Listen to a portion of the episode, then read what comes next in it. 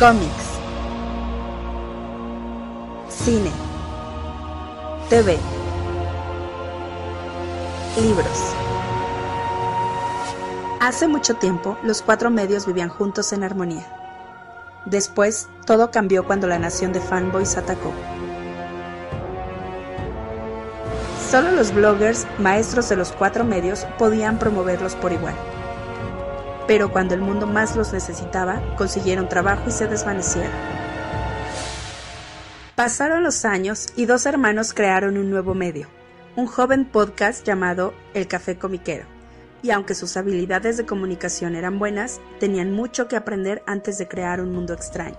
Pero creo que el Café Comiquero podrá mantenerlo así.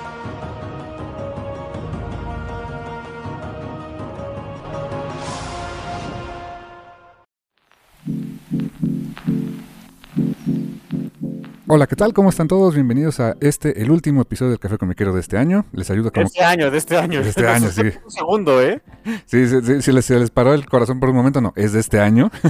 y les saluda como cada semana su amigo Carmix. Y su, ahora sí, amiguito, este navideño, Rula Muterrata del Yermo. Porque no es que sea Grinch, pero al menos ya acabó la música de Navidad.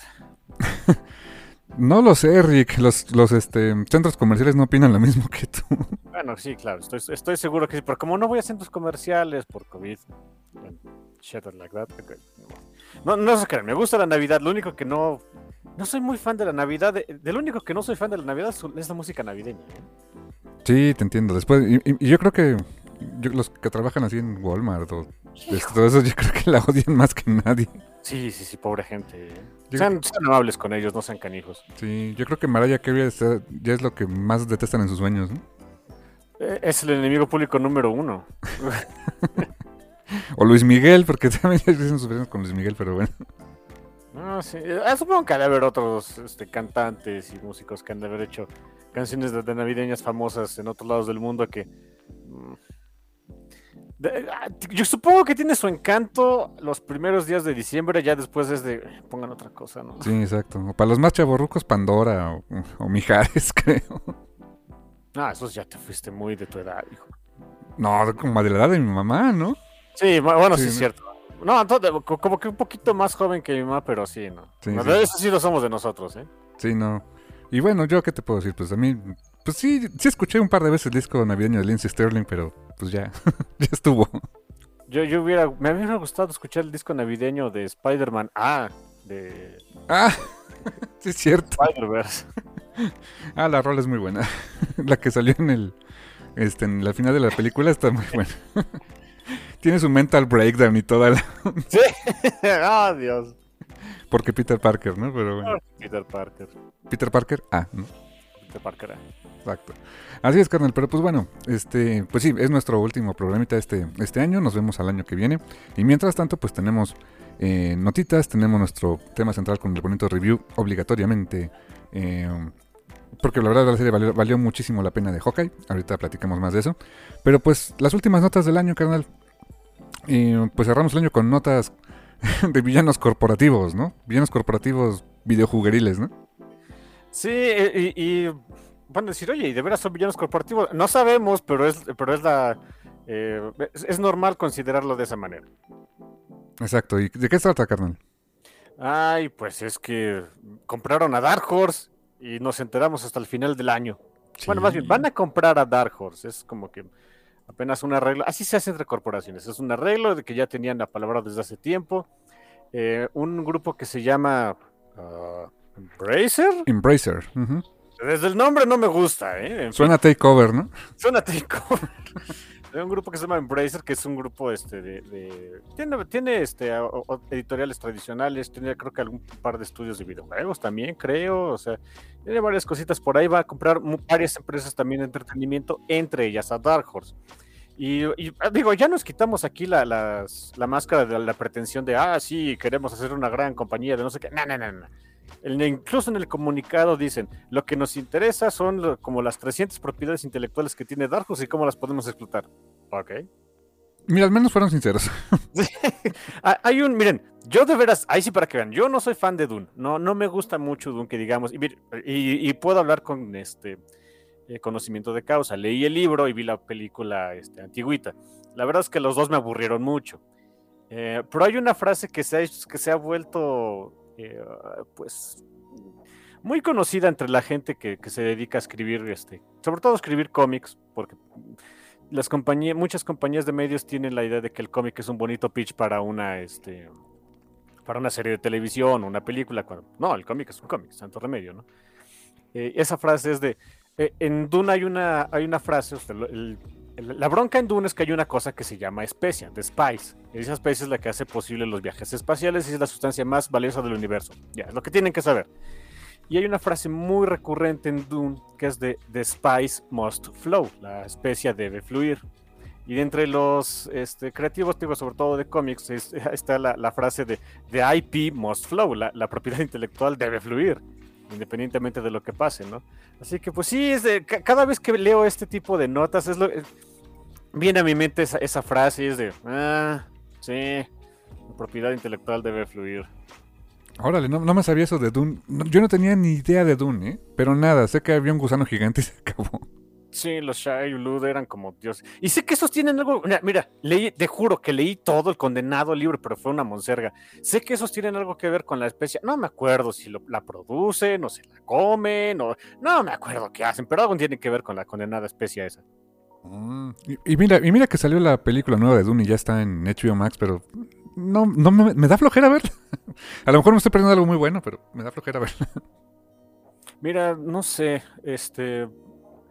A, a David Lafuente, dibujante de cómic muy, muy, muy bueno español, le, le, le, fascinó la película, pero él tiene gustos raros, así que no confío en él. sí, sí, aparte es mangaka, ¿no? La mangaka publicado en Japón, ¿eh? Publicado en Japón, sí, y es bien darks el dude, así que, o sea, le gustan todas las historias que son así, este eh, entre más este, oscuras, opresivas y, y demás, pues les, le gustan más. Así que, I don't know. Con razón le gustaba tanto dibujar a Eliana. Ah, sí, sí, sí. Es, ah, bueno, y es que ahí, no sé si lo entiendo, ¿no? Eh, eh, es, es, de los que, el, o sea, le, le, encanta el juego de The Last of Us 2, que es acá todo descorazonador.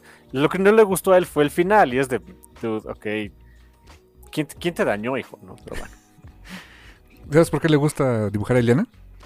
¿Por qué? Porque es la Dark Child. Ja, olvidar. I'll see myself out. Sí, el, el, día que te vea te voy a dar un zape. no, pues sí. Pues te digo, no, no sé qué tal este Doom, pero volviendo al punto de Dark Horse, pues um, le vendieron el 80% de las acciones a Embracer y otro 20% se los quedó Mike Richardson, como para no, para no decir, ¿no? Que es el CEO y fundador de Dark Horse, así que pues él va, dice que va a seguir. O sea, la, la, idea es, el comunicado es que van a seguir hasta ahorita, ¿no? Vamos a seguir operando igual, va a estar el mismo jefe por ahora, ¿no? Por ahora, ya después, ¿quién, eh, en el corto plazo, quién sabe. Y esta no es la primera vez que una compañía de videojuegos este, compra una editorial de cómics. Me acordé de Valiant. Ah, tienes toda la razón. Que Ahí salieron juegos tan olvidables como Turok o Exo Manowar. Pero bueno. Exo Manowar y Iron Man, ¿te acuerdas? Ay, sí. Y había uno de. Hubo como dos de Shadowman, creo. Sé, sé, que sí hubo, pero esos jamás, ni siquiera los. los o sea, son tan vilipendiados que jamás los siquiera los he visto, ¿eh?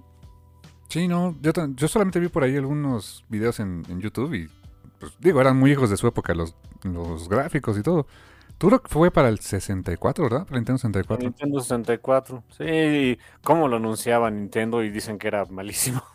Sí, yo me acuerdo de la desaparecida revista Club Nintendo. Bueno, le dedicó páginas y páginas a ese juego, ¿eh? Ya, ya, y ya pasando los años y demás, y decían, no, es de, era de los puntos más bajos del Nintendo 64. Damn it. ¿Cuál habrá sido de los más altos del Nintendo 64? ¿El, el Super Mario 64? Honestamente no lo sé. ¿eh? Hay quien dice que es el de Zelda, el de Mayoras Más, creo es. Ya no me acuerdo cuál es. Uh -huh. Dicen que es ese, no sé.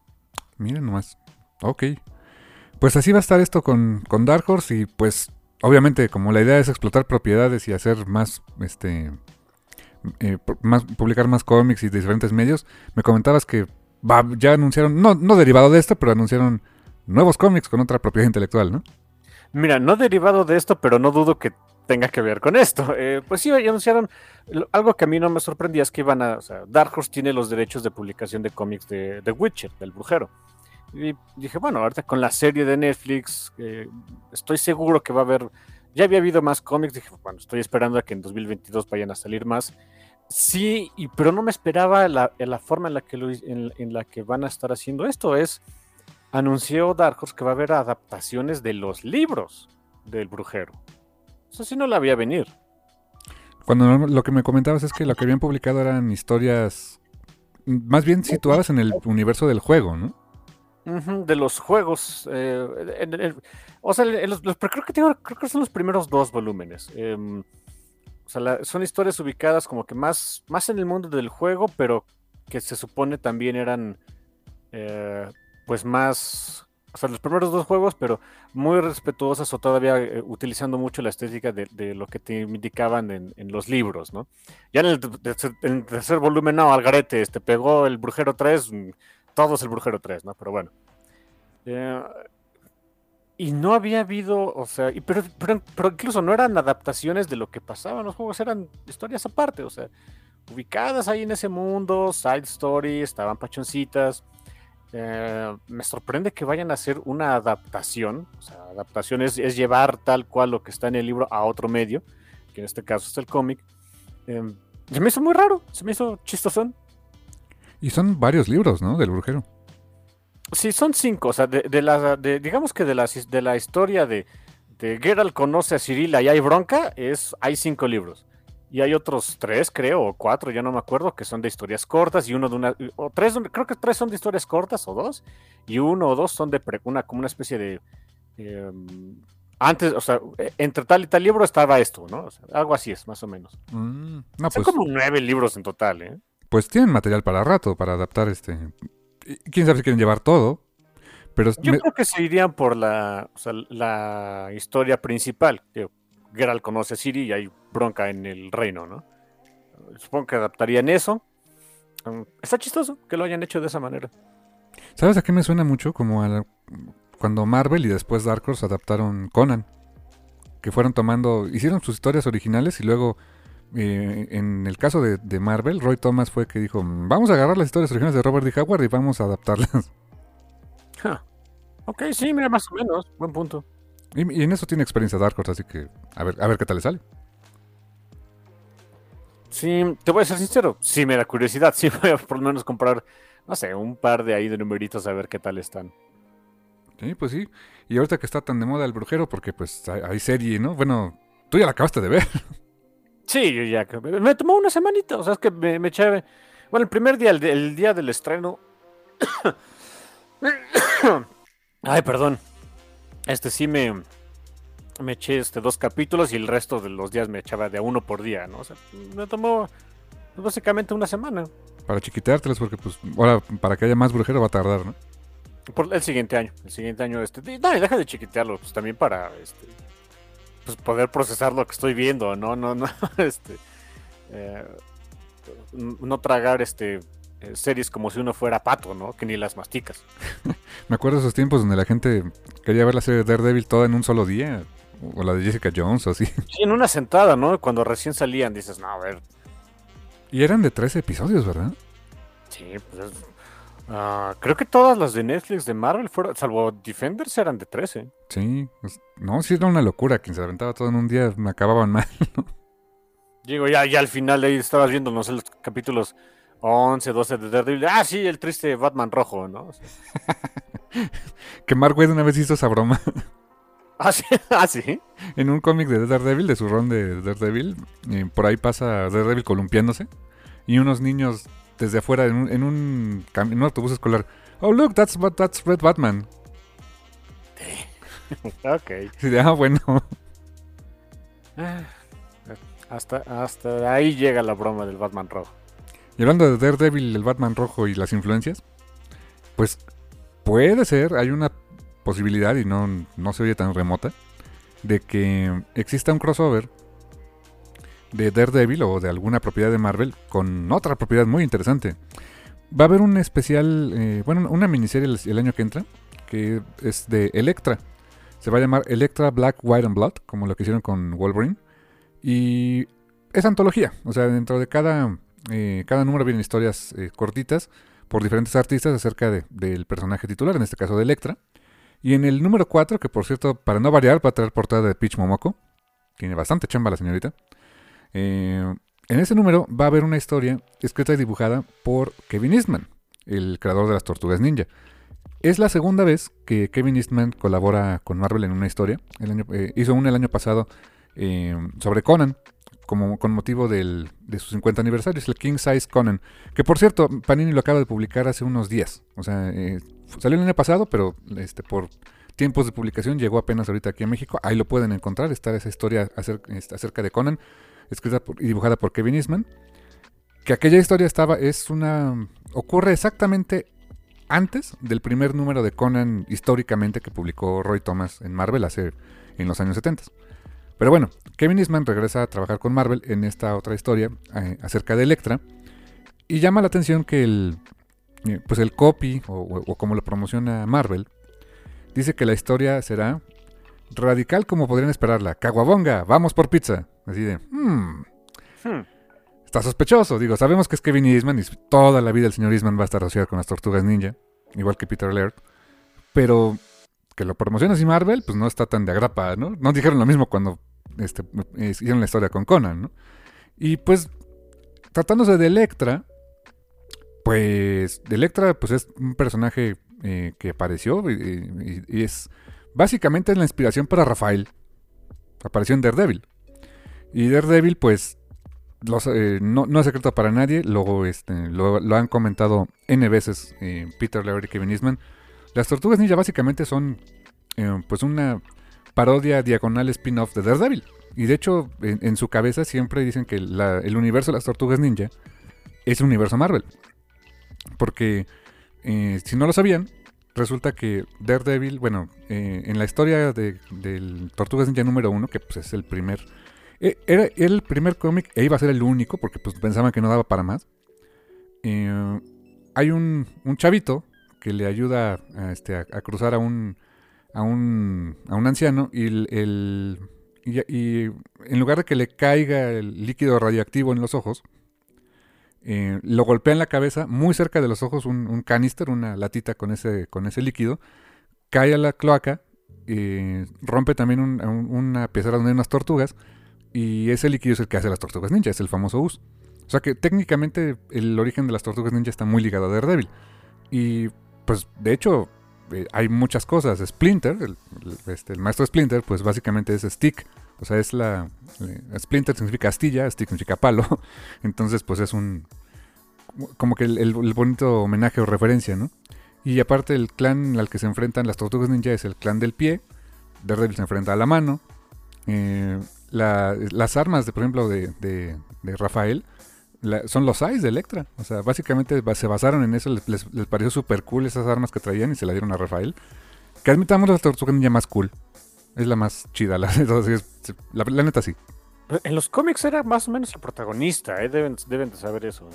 Sí, a mí me sacaba mucho de onda eso cuando vi la película de, de live action, la de los noventas.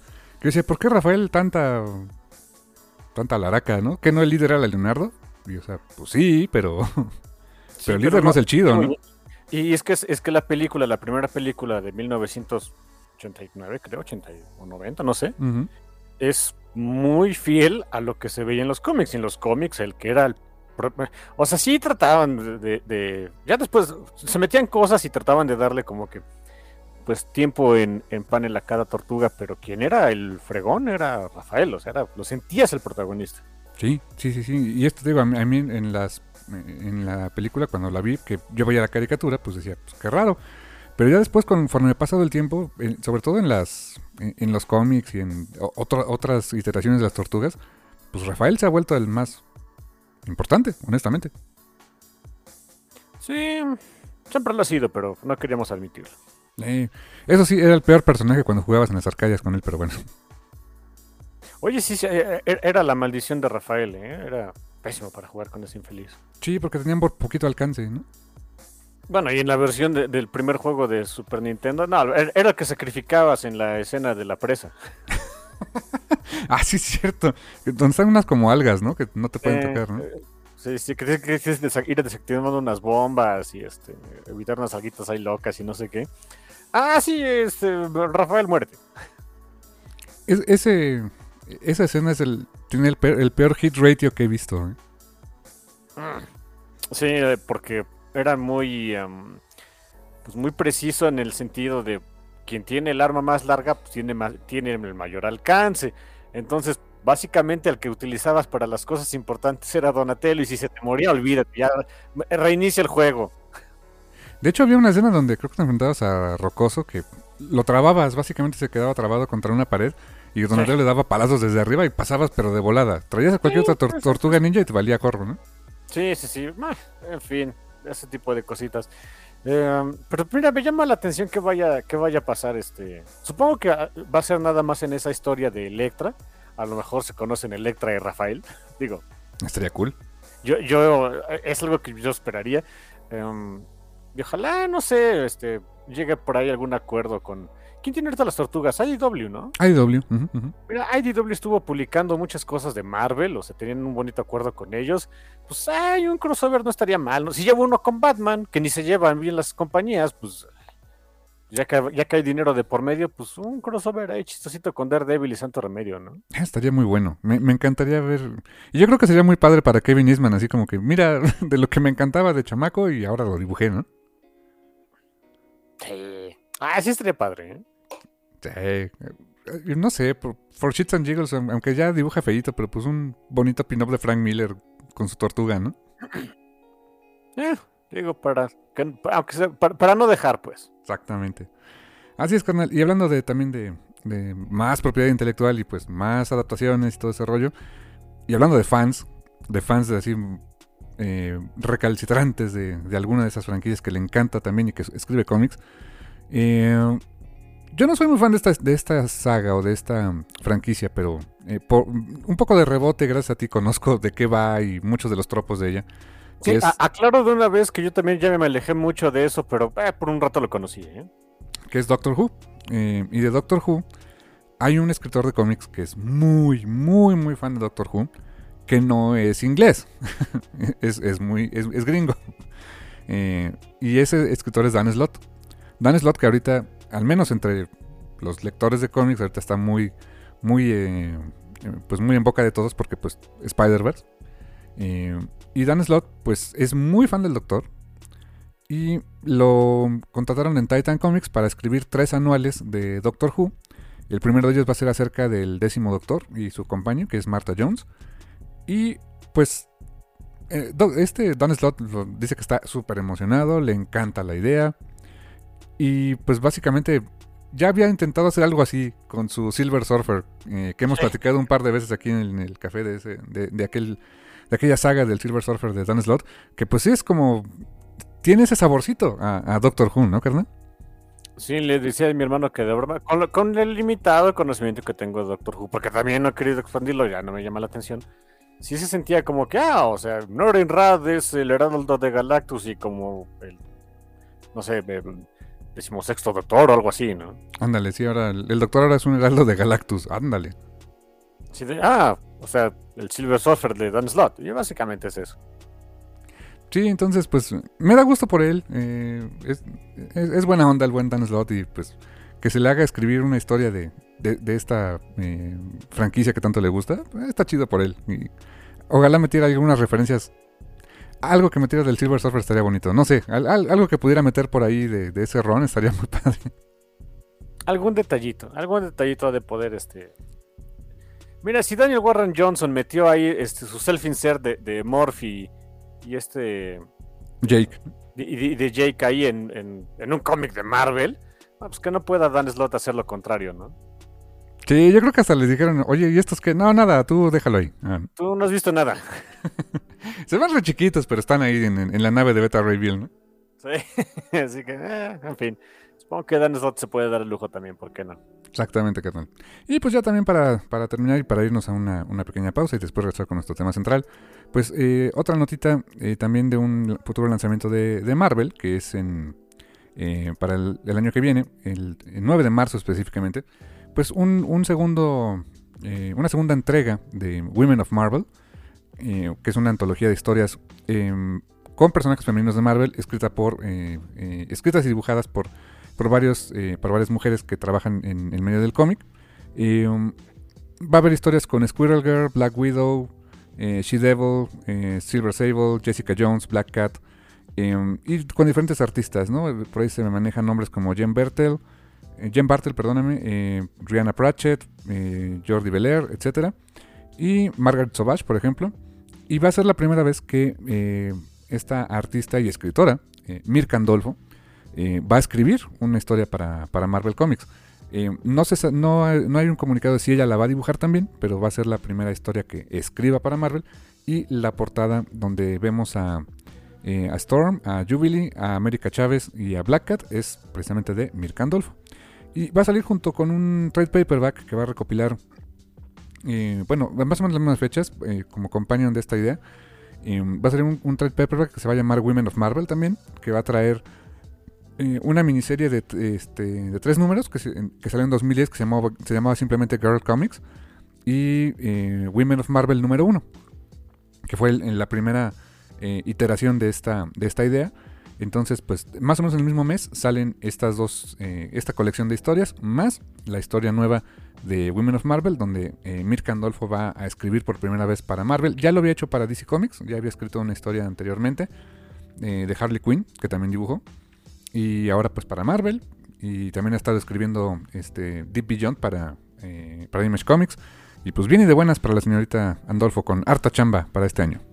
Sí, e, el número anterior de, de Women of Marvel sí lo compré, en especial porque, ¿sabes quién escribe en ese?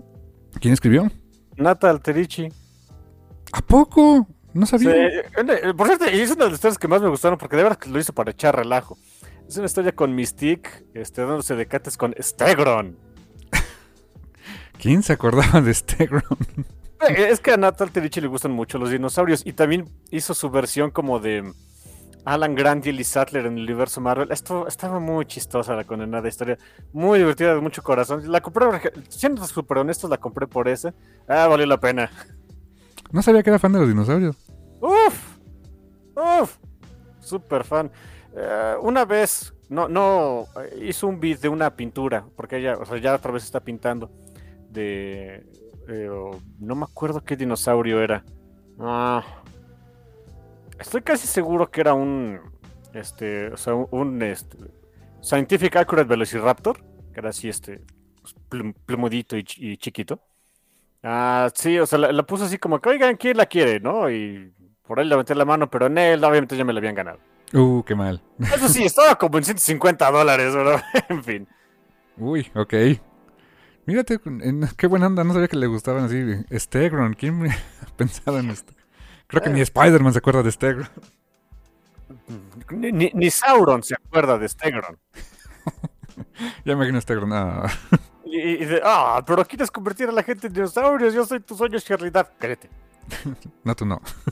Eh, pero tú no. Sí, de, oh. Ah, damn it. Hay esa línea de Sauron, me encanta de que este. Pero tú eres genetista, podrías curar el cáncer. Pero no quiere curar el cáncer, quiere convertir a todos en dinosaurios. Ah. Mira, o sea, pues ya viéndolo bien. en fin. No, bueno. Pues así las cosas, carnal. Entonces, pues con estas notitas creo que nos vamos a una pequeña pausa eh, a la mitad aquí del Café Comiquero. Eh, ¿Alguna recomendación musical? Vamos a poner algo que no sea Navidad, ¿va? sí, exacto. Sí, que no. A ver, ¿qué podría ser? ¿Qué podría ser? ¿Qué tengo por acá? Ah, no, ¿verdad?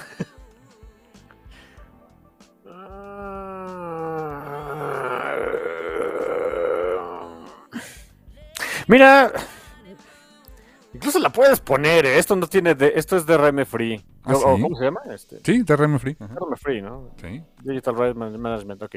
Incluso la puedes poner. Ahorita que hablamos de Dune, ah. pues hay un cuate que se llama Gavin Dune. okay sacó una canción inspirada en Dune. ¿Quiere dejar de decir Dune? No. y eh, incluso cuando la. yo creo que también para el, para el Pun, o sea, lo, este, lo, encuentran ahí en su canal de, YouTube o en su Spotify este, o en su Bandcamp, donde quieran. Em, o sea, normalmente él pone el nombre de la canción, la canción se llama Soul of Sand, eh, Alma de Arena, pero nada más para fregar, yo creo que eh, al principio le puso Dune Song, la canción de Dune. okay. Incluso te gusta, esta la puedes poner, ¿eh? O sea, Soul of Sound de Miracle of Sound con otras dos artistas, este, con Charm y Shema Rockdy. A, Shema Rockdy sí la, había, ya había tenido una colaboración por ahí con, con Gavin. A Charm jamás la había escuchado. Es una artista, eh, sé que es del Medio Oriente, no me acuerdo, creo que es libanesa, no, no me acuerdo dónde es. Una voz preciosa y está muy, está padre la canción. Em, si me preguntan, oye, ¿y eso te da este, ganas de Verdún? No, pero la canción está bonita. Perfecto, carnal. Pues preséntala porque por, por, última vez en el año podemos poner una canción, así que preséntala. Aunque sea, este es Soul of Sound, The Miracle of Sound, eh, con eh, Sharm y Shema Rahdi. Aquí en el Café Comiquero y volvemos en un momento.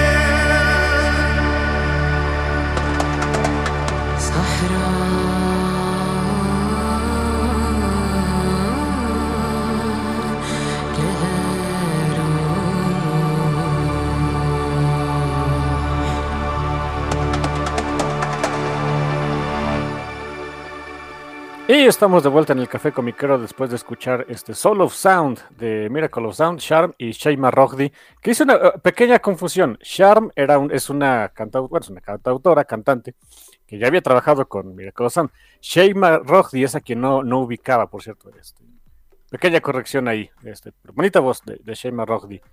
Um, ay, pues Hawkeye tú. Oye, por última vez en este año tuvimos canción, qué bueno. Aunque sea, ¿no? Sí. Hawkeye. Llegamos al tema central, al último tema central de este, de este año. Y pues cerramos con un tema, pues, sin quererlo muy navideño. Bueno, Disney lo planeó así. Nosotros no, pero sí, Disney sí. Y pues lo hicieron con, con, este ventaja y alevosía. O sea, es una, es una serie que se desarrolla en épocas de Navidad, cuyo último capítulo se, va, se iba a transmitir en la semana de Navidad. Y si había algún este eh, pues reviewers y demás, etcétera, que fueran que, tuvieran episodios por ahí en esos días, pues el episodio de Navidad para muchos iba a poder, tenía la capacidad de ser Hawkeye, ¿no? Y pues mi hermano ya aprovechamos de una vez. Y, ¿Qué hacemos para Navidad? Eh, Hawkeye. Sí, ¿por qué no? Efectivamente, carnal. Y pues bueno, ¿qué te pareció a ti en general? Antes de, entrar un poquito más de detalle, ¿qué te pareció en general la serie de Hawkeye? Fíjate que era la, serie que yo ya más esperaba de, Marvel de este año, principalmente porque dos elementos principales. Uno, el personaje de Kate Bishop, ah, le tengo mucho cariño, es un personaje que después de que, de que este, salió de Young Avengers, eh, siento que, es cuando por fin empezó a brillar. O sea, básicamente desde que la, tomó este, David Aja y, Matt Fraction, me empezó a brillar de veras. O sea, ahí es donde le, tomé cariño al personaje. Y número dos, yo soy de la idea de que a mí lo que ahorita se me hace interesante de Marvel, ahora sí que ya, o sea, si a mí me dijeran, oye, va a a regresar este Chris Evans, el Capitán América. No, ya para qué, ya tenemos un Capitán América nuevo. Ah, fuera lo viejo, venga lo nuevo. Y es lo que yo quería ver. Fuera lo viejo, venga lo nuevo. Y de eso se trata esta serie. Es presentar a, a, la nueva y quien va a tomar este, el manto del personaje y quien va a ser el próximo, pues, la, próxima Avenger en un buen rato, ¿no? Em, y en ese sentido, eh, la serie cumplió 100% de mis expectativas. Es, lo, es exactamente eso. Es, es la serie, es, este. Clint Barton ya está viejo, ruco, arrugado, este, traqueteado, mal, este. No oye bien. Ya, no oye bien, ya, ya, ya, ya le duele todo, ya le da flojera. así que, pues bueno, vamos a necesitar, necesitamos un nuevo Hawkeye. Gracias, Kate, este, por presentarte. Este, aquí está la nueva y quiérala, ¿no? Ya, eso es lo que, lo que yo esperaba, es lo que entregó la serie, y en ese sentido yo súper feliz y contento. Eso de vamos a necesitar otro Hawkeye me sonaba, vamos a necesitar otro Timmy, ¿no? Sí, pero pues básicamente es lo que podíamos esperar de Marvel, de, las películas de Marvel, porque los actores, a diferencia de los personajes de cómics, sí envejecen. Exactamente, o sea, Jeremy Renner ya tiene sus buenos años. Eh, eh, ahorita creo que lo hizo muy bien como, como Hawkeye nuevamente aquí en esta serie. Y, me encanta lo que dices, que es una serie de Hawkeye, pero no es específicamente sobre eh, eh, Clint Barton. O sea, es justamente lo que hizo Matt Fraction, crear una serie, una serie de cómics de Hawkeye, pero donde no nada más era Clint. Y eso me encantó, ¿eh? Sí, sí. En la serie de Matt Fraction eh, es algo que luego, creo que escuché por ahí un, leí un comentario ahí de, oye, es que no, o sea, para hacer, para, para verse pirateado tanto la, la imagen de lo que hizo David Aja en esa serie, pues realmente no se parece, el personaje de Kate es muy distinto, etcétera. Pues claro, porque aquí lo estás presentando. En la serie de Matt Fraction, Kate ya existía, ya estaba establecida. Y tenía un backstory bastante robusto, ¿no? Muy, muy choncho y, este, una familia muy, en fin. Ya, ya existe el personaje, aquí apenas lo vas a introducir, obviamente va a ser un personaje distinto. O sea, se llama de la misma manera, más o menos tienen la misma personalidad, pero el backstory es completamente distinto. Em, eh, eh, cositas pachonas de la serie, ¿no? O sea, no, nada más te presentan, este, no, nada más es como que pasar el, la estafeta, sino también, bueno, aprovechar e introducir algunos este, personajes, reintroducir personajes, este, eh, que habían gustado, en este caso de Yerena Belova, y introducir a un personaje nuevo para el universo de, las películas de Marvel, este, un personaje ya, ya antiguito para, para quienes somos muy fans de ella, que fue pues Eco, Maya López. Y en ese sentido, ¿creen? Estoy muy emocionado por lo que vaya a ser este, de Eco en los siguientes, en los siguientes años. Y también reintroducir a un personaje que pues no vayamos a venir, honestamente. Perdón, estaba echando un café. Sí, Kingpin. Sí, o sea, eso sí fue, fue una sorpresa que no, no vayamos a venir, honestamente. Y algo que también me gustó, me dio más de lo que esperaba la serie, porque justo esperaba lo mismo que tú, eh, eh, de que fuera esa, eh, pues como pasarle la estafeta o pasarle la flecha a la siguiente Hawkeye. Pero me dio más cosas, por ejemplo, me dio este closure en, ciertas cosas, tanto para este Hawkeye como para Yelena. O sea, la verdad fue... después del final de Black Widow, yo, pensaba que iba a ser una, historia muy larga el ver a Yelena este, darle cierre a la pérdida de, su hermana, de Natasha. Eh, vemos que aquí lo, lo, resuelven no tan rápido, o sea, pero creo que todavía puede dar para más esa subtrama, pero, pero ya le da cierta, eh, cierta paz mental a Yelena y eso también me gustó, está, está padre. Eh, y estéticamente la serie me encantó. el, diseño sí se parece mucho. Este, los, créditos iniciales, este, las pantallas de, los finales de, los episodios, pues sí le deben mucho a David Aja. Y ojalá que le den una compensación económica, se lo merece el señor, honestamente. O sea, más allá del bonito crédito, pues denle una lana. Eh, y, y, la verdad, este, la, estética en los trajes, eh, el diseño. Em, pues hasta de los de los goons, los, los tracksuit mafia son la onda. O sea, está muy, muy, muy bien hecha. Y es una película que, le, una serie, perdón, que le debe mucho e, este, en espíritu a cosas como Die Hard, por ejemplo. Y, a cientos de películas de Navidad donde el chiste del personaje es tengo que llegar a casa para Navidad, ¿no? Eh, es básicamente eso. Eh, aquí pequeños, este, como pequeños créditos, pues eh, está acreditado Jonathan Igla como escritor principal para los seis episodios. Eh, desarrollada para o sea, el desarrollo para televisión fue de Jonathan Igla. Katrina Mattison y Tanner Bean como directoras, principalmente. Heather Quinn también como escritora. Y están acreditados también, aparecen Don Heck, Stan Lee, Jack Kirby, Joe Simon, como creadores de, de pues de, Hawkeye, ¿no? Este, básicamente. Y debería estar aquí también Alan Heimberg, desde mi punto de vista, ¿no? Como, y, este Jim Cheung como creadores de esta eh, de Kate Bishop. Pero no, no, los indicaron aquí, pero debería de estar. Em, y pues en los créditos está Jeremy Rayner como Kim Barton, Kelly Stanfield como Kate Bishop, Vera Farmiga, que la verdad no, sabía que iba a estar aquí. y dije, ¿será Vera Farmiga? Como que la vi rara, pero sí, sí es ella. Vera Farmiga como Eleanor Bishop. Tony Dalton, Pensar que lo veíamos hacer tontería y media en este No te equivoques, pero mira nomás. Este, Tony Dalton como Jack Duquesne, Jack Duquesne, que es este Swordsman en, los cómics. Eh, Frafi, qué nombre tan raro, Frafi como Cassie. Em, está también Alacua Cox, que es eh, Maya López. Eh, Linda Cardellini, que hizo una aparición este, pues breve, tres episodios este, como Laura Barton. Em, y también pues por acá está Florence Pugh como Yelena Benova. Y por supuesto, Vincent D'Onofrio como Kingpin, que la verdad, este, el señor Vincent D'Onofrio está súper metidísimo con su personaje. Se ve que le encanta hacerlo. Eh, eh, disfrutas ver a Kingpin porque se ve que Vincent D'Onofrio le gusta ser Kingpin. Exactamente. Y pues bueno, fueron seis episodios, fue una serie cortita, la verdad. Eh, creo que es la más corta. O Loki también fueron seis episodios. Sí, ¿verdad? Ah, no, no fue, creo que fue este Falcon and the Winter Soldier la de la de la de seis episodios. Exactamente. Y pues esta también fue, fue cortita. No, no creo que vayan a hacer una segunda temporada. O quién sabe, podría, podría, podría darse la idea. O si ya los van a tener los personajes en otras, en otras producciones. Eh, no me molestaría tener una segunda temporada ahora con Kate. ¿eh? O sea, dedicada más, más a Kate. No me molestaría para nada. Eh, el primer episodio, pues bueno, este se emitió hace un mes prácticamente, en 24 de noviembre. Se tituló Never Meet Your Heroes, Nunca conozcas a tus héroes, que es esa, una, frase muy común, en, sobre todo en inglés. Eh, dirigida por eh, Rhys Thomas y escrito por Jonathan Igla. Y pues básicamente digo, eh, es muy, sí es realizada la, propiamente la, producción. cada episodio pues sí continúa y tiene una secuencia con el siguiente. Y, um, y pues básicamente el primer capítulo es vemos a los dos a los dos Hawkeyes, pero cada quien en su rollo, ¿no, carnal? No, no se conocen más que al mero final. Sí, muy, este. Ah, también muy. ¿cómo decirlo? Muy típico de, de pues de, de, cómics, ¿no? De, o sea, son dos historias, son las historias de dos personas distintas que pues en un cierto momento se encuentran, ahí cortas y te esperas al siguiente número, ¿no?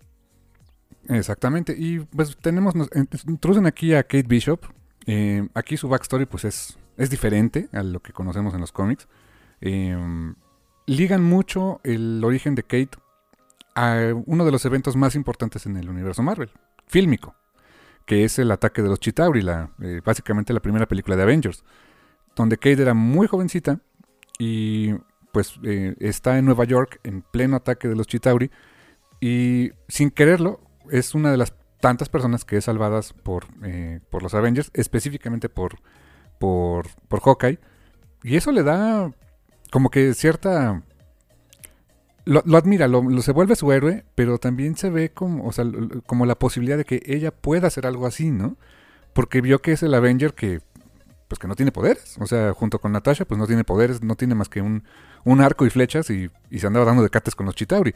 Y recrean esas secuencias donde eh, Hawkeye se, se, avienta de un, de, un, de un edificio con la flecha con una, con una cuerda y todo ese rollo mientras eh, Kate la ve. honestamente es una escena muy, muy padre. Me, me, gustó mucho esa, esa secuencia te establece mucho el carácter de Kate y, a quién admira, ¿no? Sí, sobre todo porque ella entiende que pues es una persona como él. Kate tampoco tiene poderes, ella no, no es, no, uh, no era mutante o inhuman o lo que vayan a hacer después ahí en Marvel, quién sabe. No, no, nada de eso, no tiene poderes, ella es una niñita normal. Y nos ponen también, eh, pues la situación que hay entre su mamá, esta eh, Eleanor Bishop y su padre, que, bueno, estaban aparentemente en la mejor situación económica. Su padre aparentemente muere, o sabe, nos dan a entender que sí, o sea, desaparece, no lo vemos nuevamente en pantalla. Y Kate se hace la promesa de, mamá, yo te voy a proteger a ti.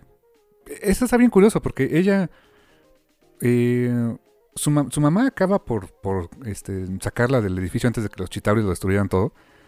Pero cuando pierde a su padre, la intención de Kate es de, mamá, yo te voy a proteger a ti, consígueme un arco y flechas, ¿no? Te habla mucho del carácter de esta niña, ¿no? Sí, y, estuvo padre cómo presentaron, o sea, el, que Kate se fuera haciendo de sus habilidades acá, este, este, de Hawkeye. En los créditos, en los créditos, o sea, a través de este, gráficos por ahí, pachoncitos, pues vemos que Kate se dedicó entonces a entrenar este, a nivel olímpico, un montón de cosas, ¿no? Este, esgrima, tiro con arco, evidentemente, gimnasia. Y de una manera muy rapidita, pues, son seis episodios de menos de una hora. Te establecen, oye, pues, ¿qué crees? Este, Kate es fregona por esto. Ah, perfecto. Y no necesitamos saber más.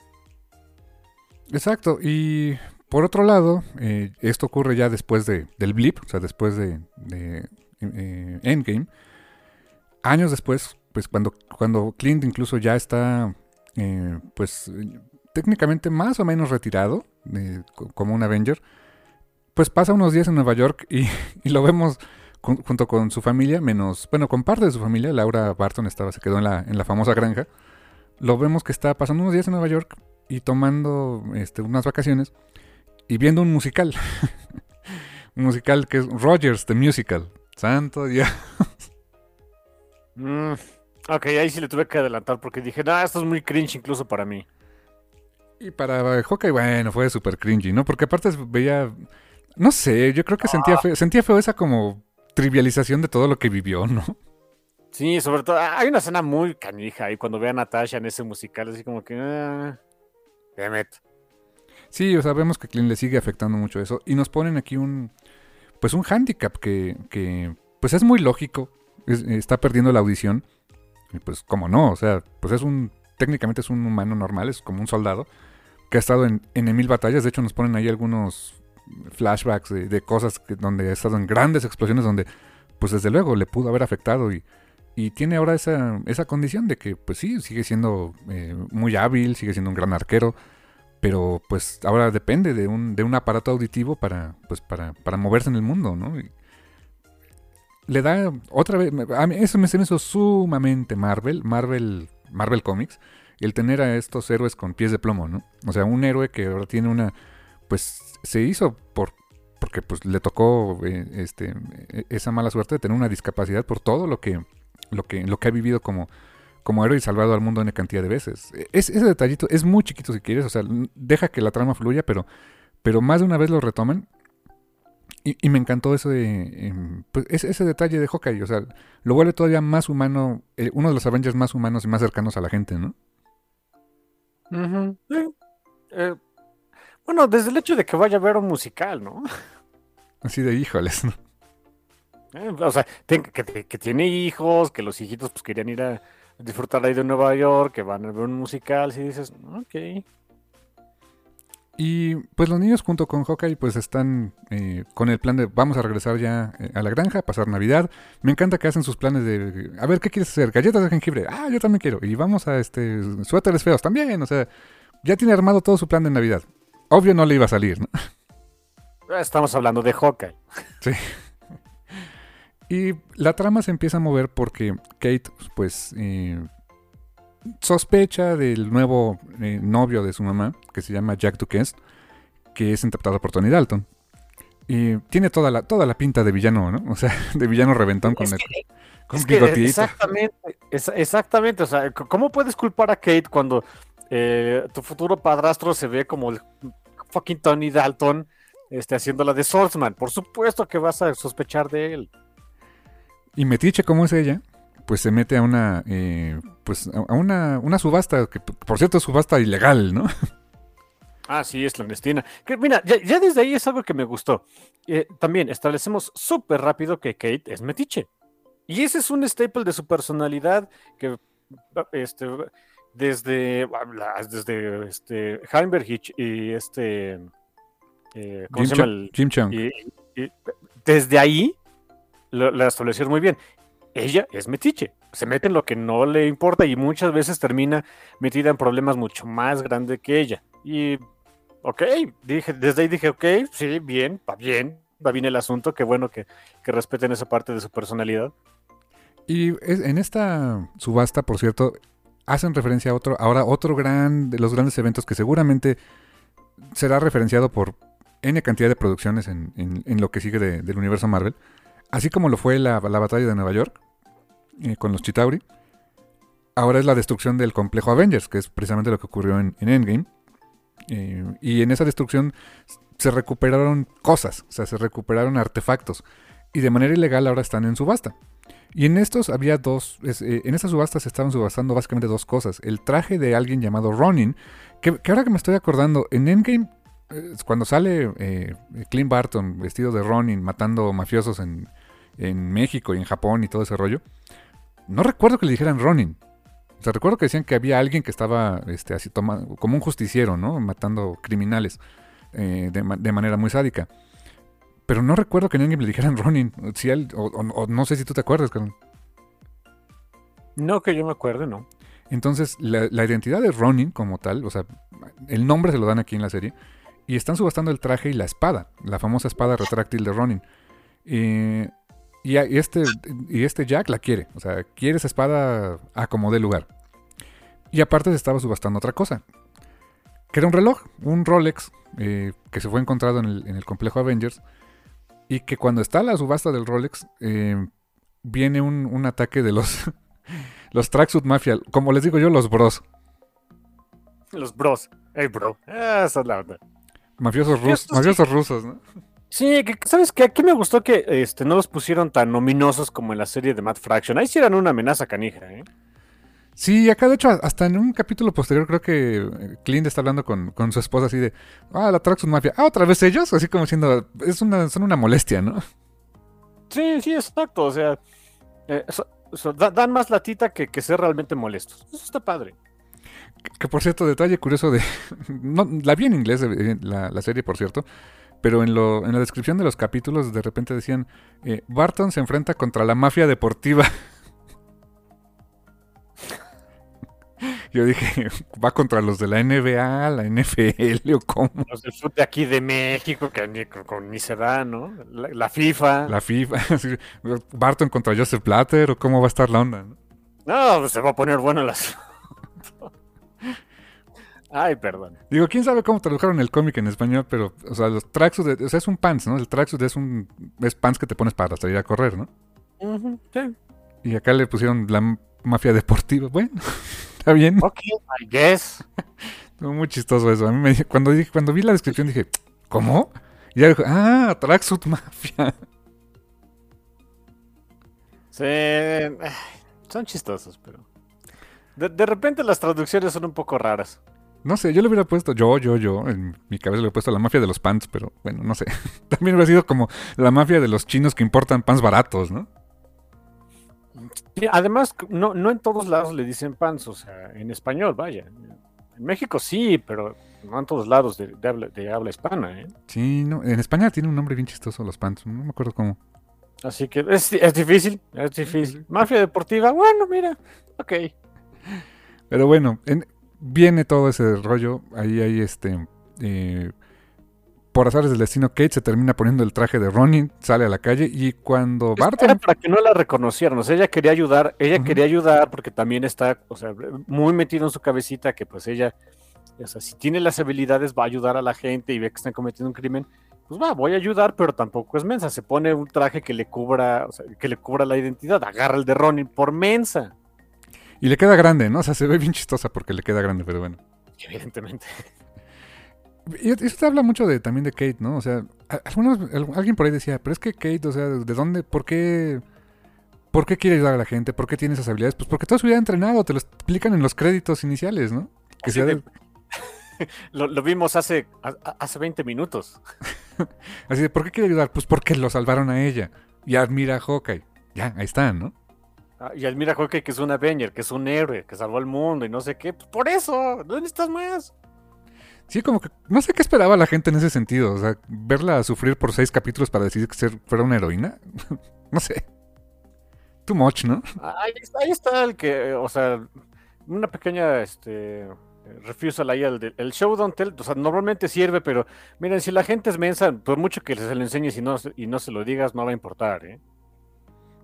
Sí, claro, y acá realmente te lo mostraron, te mostraron cómo fue salvada por Hawkeye, cómo esos ojos de admiración al personaje así de wow. Y... Hay un punto que me gustaría este, todavía hacer, hacer como que más hincapié. O sea, sí salvada por Hawkeye, pero de manera indirecta. O sea, no Hawkeye no, o sea, ahora sí que de lejitos, Hawkeye jamás interactuó con ella. Estaba, estaba salvándola porque estaba peleando contra los Chitauri. Exacto, y, y por eso también, eso también ayuda mucho a explicar esa idealización que tenía ella de Hawkeye, ¿no? Sí, porque lo, vio los toros desde la barrera. Ajá, exacto. No, fue como que, este, ten cuidado, niña, o algo así, ¿no? No, o sea, exacto, no, nada que ver. O sea, idealizaba a Hawkeye porque dice, ah, ok, un dude como yo, no tiene poderes, y estaba peleando contra Chitauri, es la onda y ya, me, ya, ya quiero ser como él cuando sea grande, ¿no? Y, y aparte, en el montage, que es de los iniciales, pues te muestran que fue campeona de este de arquería, de gimnasia, artes marciales, y toda la vida se ha querido preparar para proteger a su mamá. Ok, ya, ya te lo establecen. ¿Por qué es tan fregón en lo que hace? Pues por eso, ¿no? Que con todo y todo, eh, me, encanta, o sí, sí es fregona, sí, se, o sea, sí, sí es, sí tiene con qué, pero a la hora de, que, eh, eso lo vemos en los capítulos siguientes, a la hora de que empieza, la, de, ahora le vamos a darnos los guamazos este, bien y bonitos, ah, no le va tan bien, porque una cosa es, una cosa es que sepas hacer las cosas y e, la típica frase que te dicen del plan e, y, contacto con el enemigo, ¿no? Todo el plan es perfecto hasta que te encuentras con el enemigo, hasta que por fin te vas a enfrentar a alguien. En ese instante, ¡ay! Mucha suerte, ¿eh? Sí, o sea, necesitas la experiencia, o sea. Y, y eso es justamente yo creo que lo que vivió durante toda esta serie, ¿no? Experiencia. Fue ganando experiencia eh, directamente de la mano del que sería su, su mentor renuente, ¿no? Pero fue ganando experiencia. No, no, este, como que toda esa teoría eh, o esa práctica que tuvo, pues a lo largo de su vida, pues en torneos y lo que sea, pues sí te sirve, pero pues no es lo mismo, ¿no? Sí, en un ambiente controlado. E, es como, eh, estuve viendo mucho básquetbol ayer, ustedes disculpen. Si no lo saben, es este eh, es tradición que en la NBA el día de Navidad hay un montón de partidos y normalmente son los equipos importantes o los que van bien. Así que ayer vi un montón de básquetbol. Es muy distinto a estar practicando básquet o estar echando este, la, práctica de interescuadras a ya meterte a un partido contra el oponente. Bueno, y ahí todos los planes se van al garete. ¿eh? Y, eso, y eso es lo que le pasó aquí a Kate. Entonces, yo la verdad nunca vi eso. Nunca vi eso que decían de que pues fue como muy inventado, muy... Eh, como muy sacado de la manga que fuera así Kate. No, la verdad es que lo, vi bastante orgánico en ese sentido. Eh, y, este, este, evento de la, del ataque a esta eh, subasta de los mafiosos, pues eh, desata también que Barton se involucra. Se involucra porque ve en las noticias de que hay alguien con el traje de Ronin y es de, ah, los recuerdos, ¿no? Sobre todo porque pues no son, no son recuerdos bonitos. se, puso ahí su traje de, este, eh, Somebody Hurt My Feelings porque pues estaba triste y quería este no estar triste y entonces se puso a matar gente, es lo que sabía hacer el pobre hombre, ¿no? Obviamente no le gustó la idea, va, va a buscar ese, a esa persona, se, por fin se da por fin el encuentro entre Kate y, Clint, o sea, pues Clint le dice, oye, quítate el condenado traje, y Kate, no, no, aguanta, aguanta, tú eres mío y no sé qué. Eh, son momentos muy padres porque a, Clint le cae el 20 de chino, o sea, es una pobre niña mensa que no tiene idea de qué se trata este asunto de Ronnie, que ya se metió a lo loco, pues tengo que hacer algo, ¿no? Y sí será el, Avenger con menos poderes, quizás sea de los más lame, quizá no tenga mucha inteligencia, ni dinero, ni ganas, ni y ya esté muy traqueteado, pero todavía tiene esa sensación de responsabilidad con, la gente, de no puedo dejar que esta pobre niña inocente este, se haya metido en un broncón, sobre todo por, su, por el pasado de Hawkeye. Sí, sí, efectivamente. Y, me encanta cuando se encuentra por primera vez así, le quita la máscara de Ronin a Kate y de, ah, tú eres Hawkeye. Y tú, oh my, y, y, Barton es de, oh, come on. O sea, una decepción así de, neta, por esto me metí en bronca. Sí, eh, está pachón, de verdad, de verdad, está, está, bonito todo ese asunto. Me gusta el cómo se conocen y el cómo empiezan su, este, su, su relación de, de alumno, eh, alumno y maestro. Son está muy padre, está muy padre porque hay, algunos momentos donde, digo, yo sabía más o menos cómo iba a ir, también es Marvel, no, no van a este, reinventar la rueda, no van a dar gran twist, pero hay un par de twists chistositos por ahí que luego comento que sí me gustaron bastante. ¿eh? Y en este episodio también pasan dos cosas importantes. Armand, que era el de la familia de Jack Dukens, es, asesinado, no sabemos por quién. Eh, y eso también pues desata sospechas en, Kate. Y aparte conocemos... porque, encuentra el fiambre con una espada clavada en la, en la espalda. Y pues, ¿quién estaba este, obsesionado con conseguir espadas y no sé qué? Pues Jack. Y entonces es de. Y, luego te ves como Tony Dalton y actúas todo sketchy. Van a sospechar de ti, dude. Y aparte le gusta, o sea, él era espadachín acá, fregón, ¿no? Sí, sí, y, este. Tenía toda la pinta de. Hasta el bigotito, tenía toda la pinta de villano. Y aparte conocemos a Loki de Pizza Dog. Ay, el perrito. Que sí teníamos, bueno, eh, digitalmente le pusieron que tenía un ojito malo, ¿no? Como el Loki, el de, la, el de los cómics, ¿no? Sí, pero el perrito estaba sano como gusano, ¿eh? Por cierto, eran dos.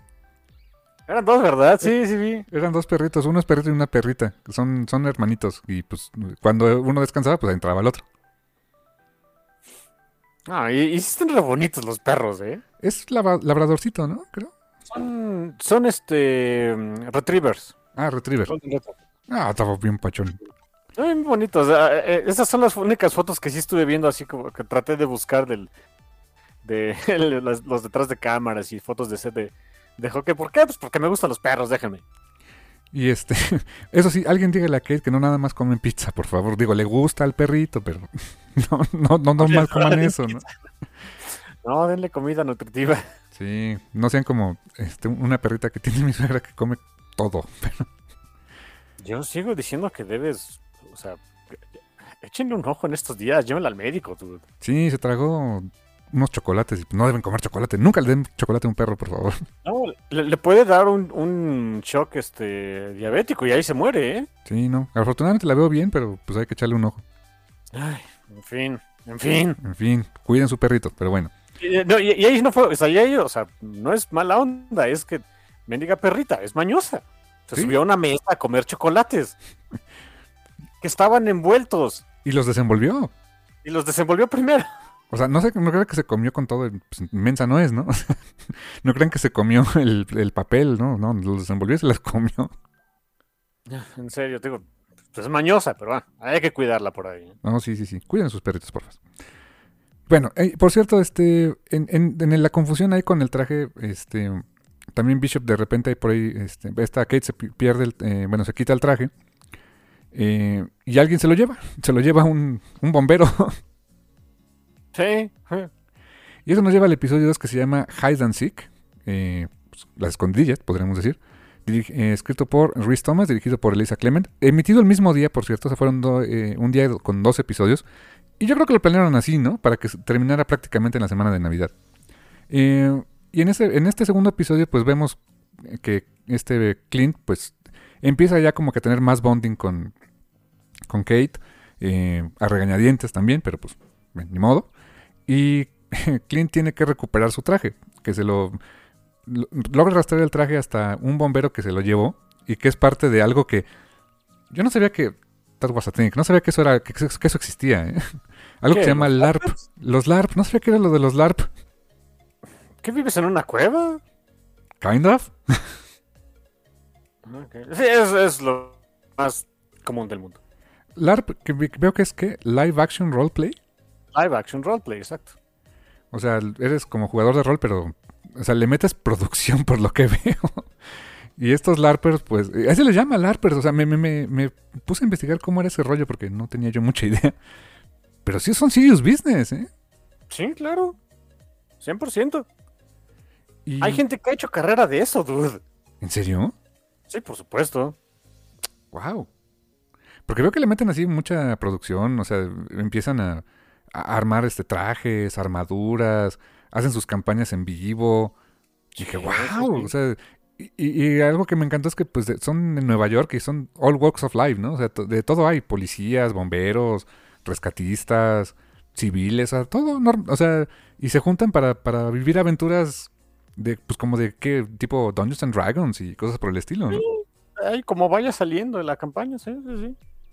Qué fantástico. yo, no, yo, no, soy de eso, no, no soy muy de, hacer ese tipo de cosas, pero sí, es muy común. Y por cierto, ahí en ese, cuando va a, recuperar su, su traje, pues básicamente tiene que entra en una dinámica de pues si lo quieres, pues lo tienes que ganar, ¿no? Y pues, ¿qué, tengo que hacer? Pues tienes que jugarle al Darby. El Clint así, ah, maldición, ¿no? Pues ya que, a ver. Y se bate en duelo por, por, el, por el traje, ¿no?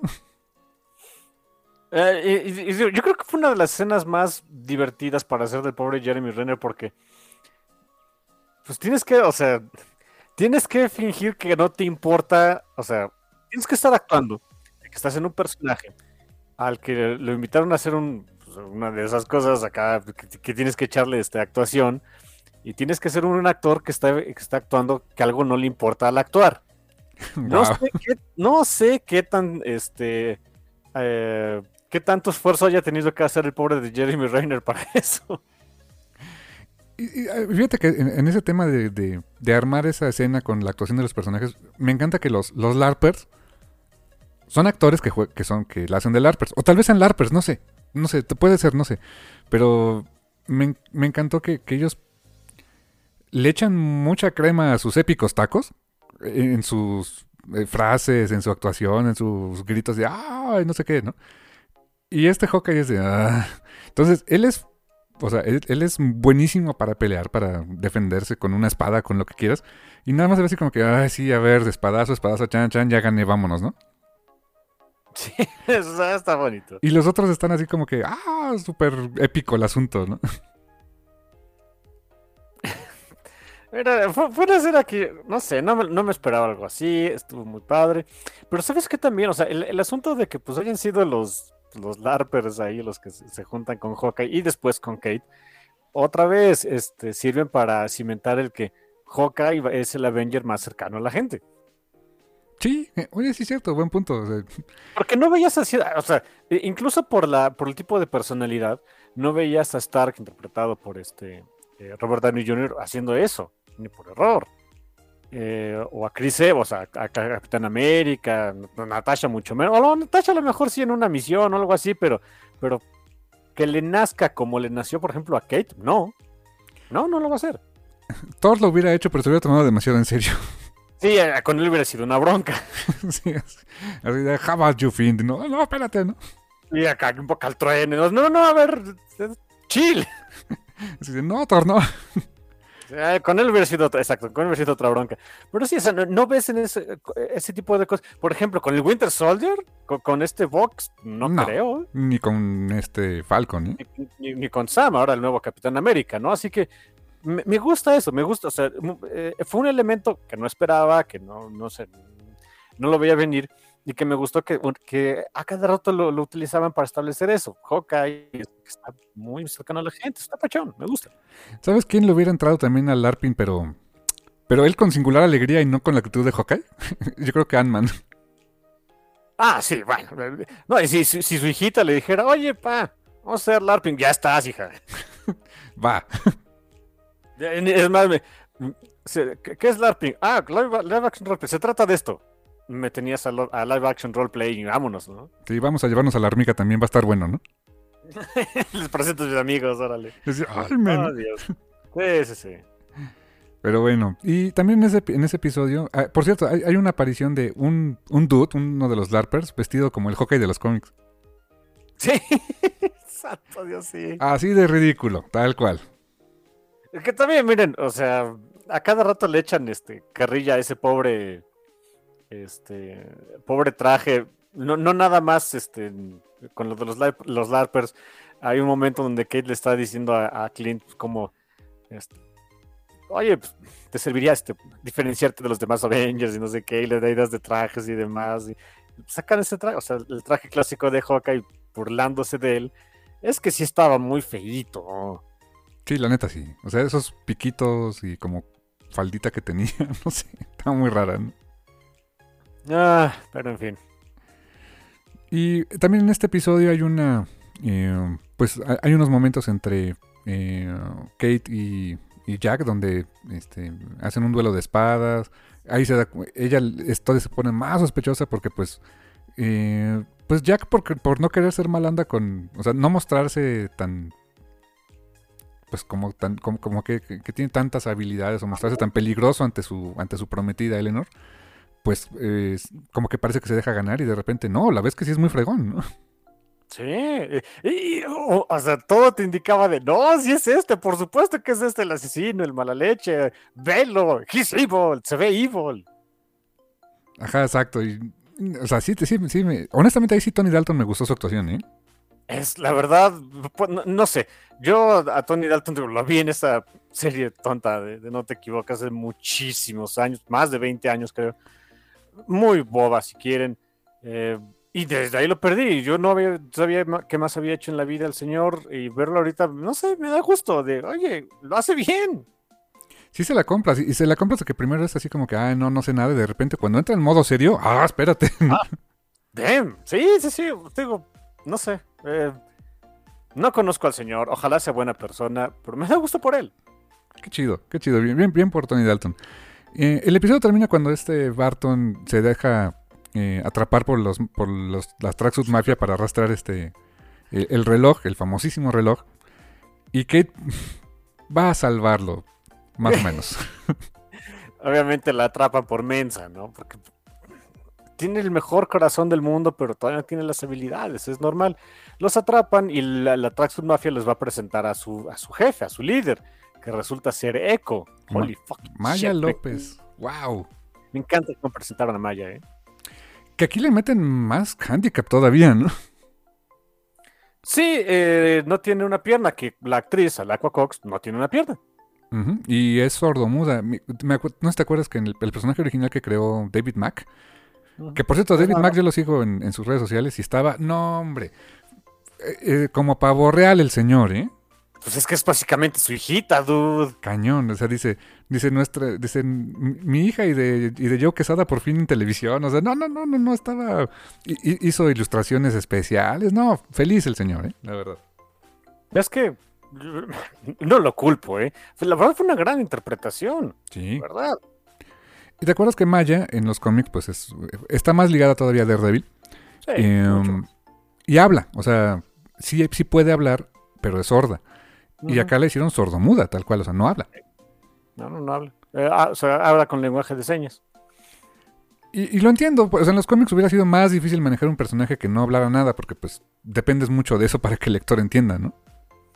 Mm, yo digo que se podría manejar, o sea, cosa de que el, dibujante, este, pues, digo, te vas a pedirle mucho al dibujante, yo lo sé, ni modo, ¿no? Pero le puede hacer al cuento ahí como haciendo las señas de- del lenguaje de señas estadounidense.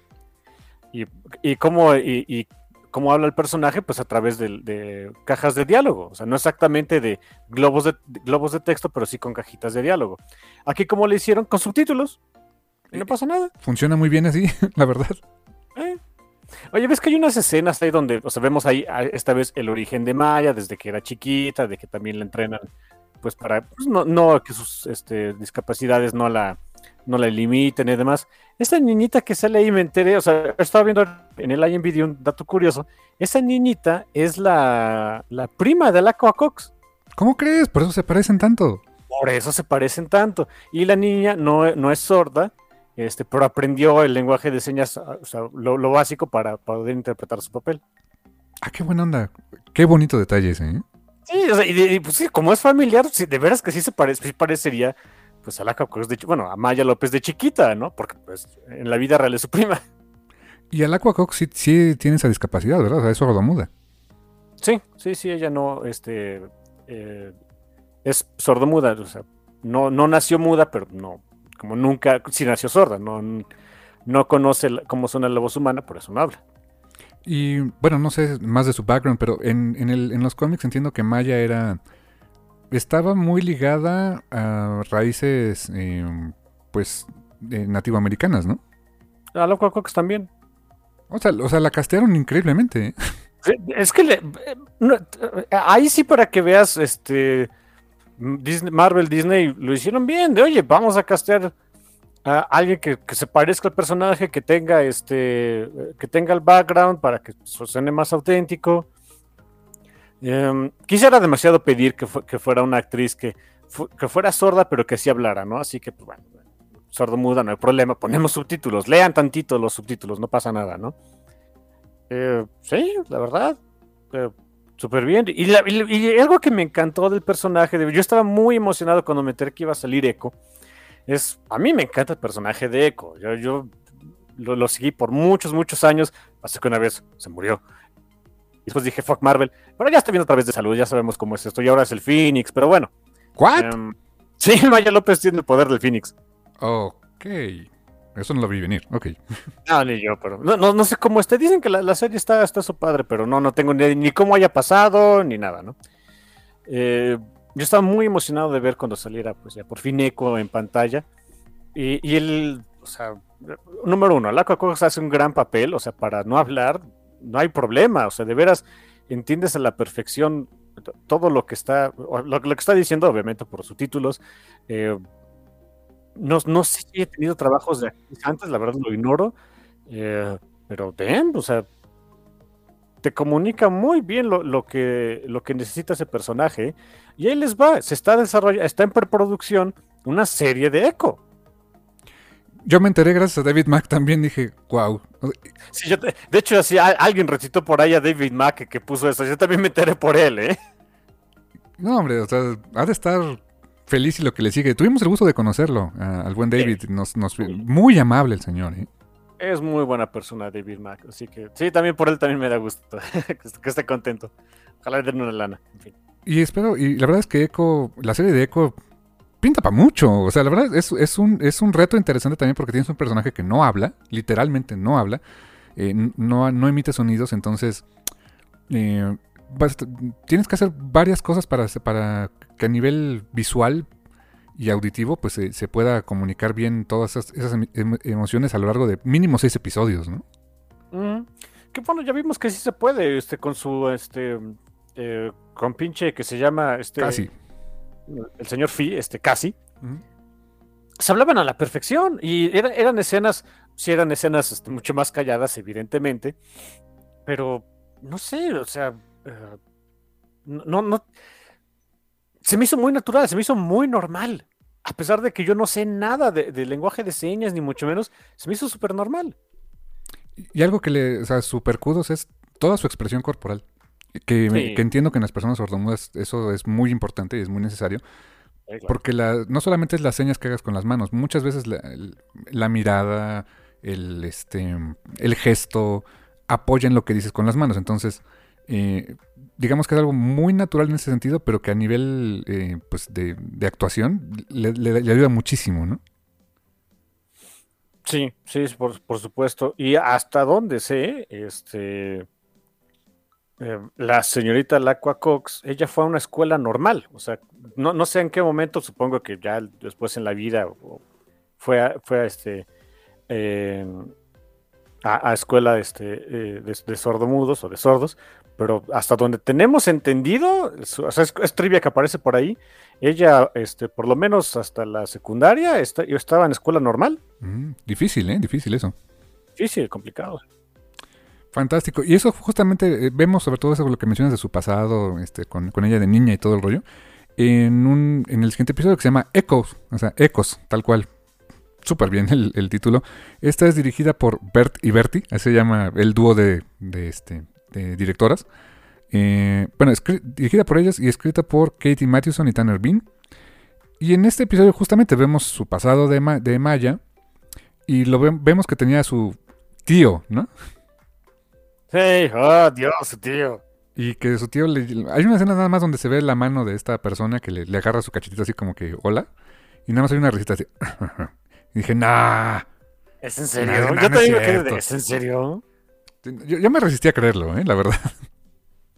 Sí, sí, de veras. Uh, pero sí, resulta que también eso de, de muy de, de, los cómics, ¿eh? Um, sí, su, su padrino creo que ahí era, era Kingpin. Sí. Y, muy en, Aquí sustituyen un poco ese tema, pero. Eh, Maya en los cómics tiene, todo el tema de que murió de que alguien mató a su padre, ¿no?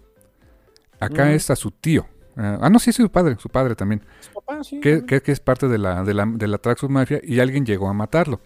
Eh, Solo que aquí sí vemos que quien, quien lo mató, o sea, quien, quien le puso eh, una espada dentro del cuerpo sí fue Ronin. Sí, fue Clint.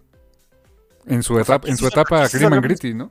Sí, sí, aquí en, los cómics, este, Kingpin, o sea, este, le dice a Maya, pues fue Daredevil quien mató a tu padre, ¿no? Y no, obviamente no era cierto. Fue el mismo Kingpin. Pero aquí vemos que sí, Ronin, 100%, fue el que se echó a su papá. Y, ¿sabes qué? Que Barton después no tiene miedo en decir, en admitirte, sí, yo lo hice. Pero no fue por, pero alguien me dio el pitazo, ¿no?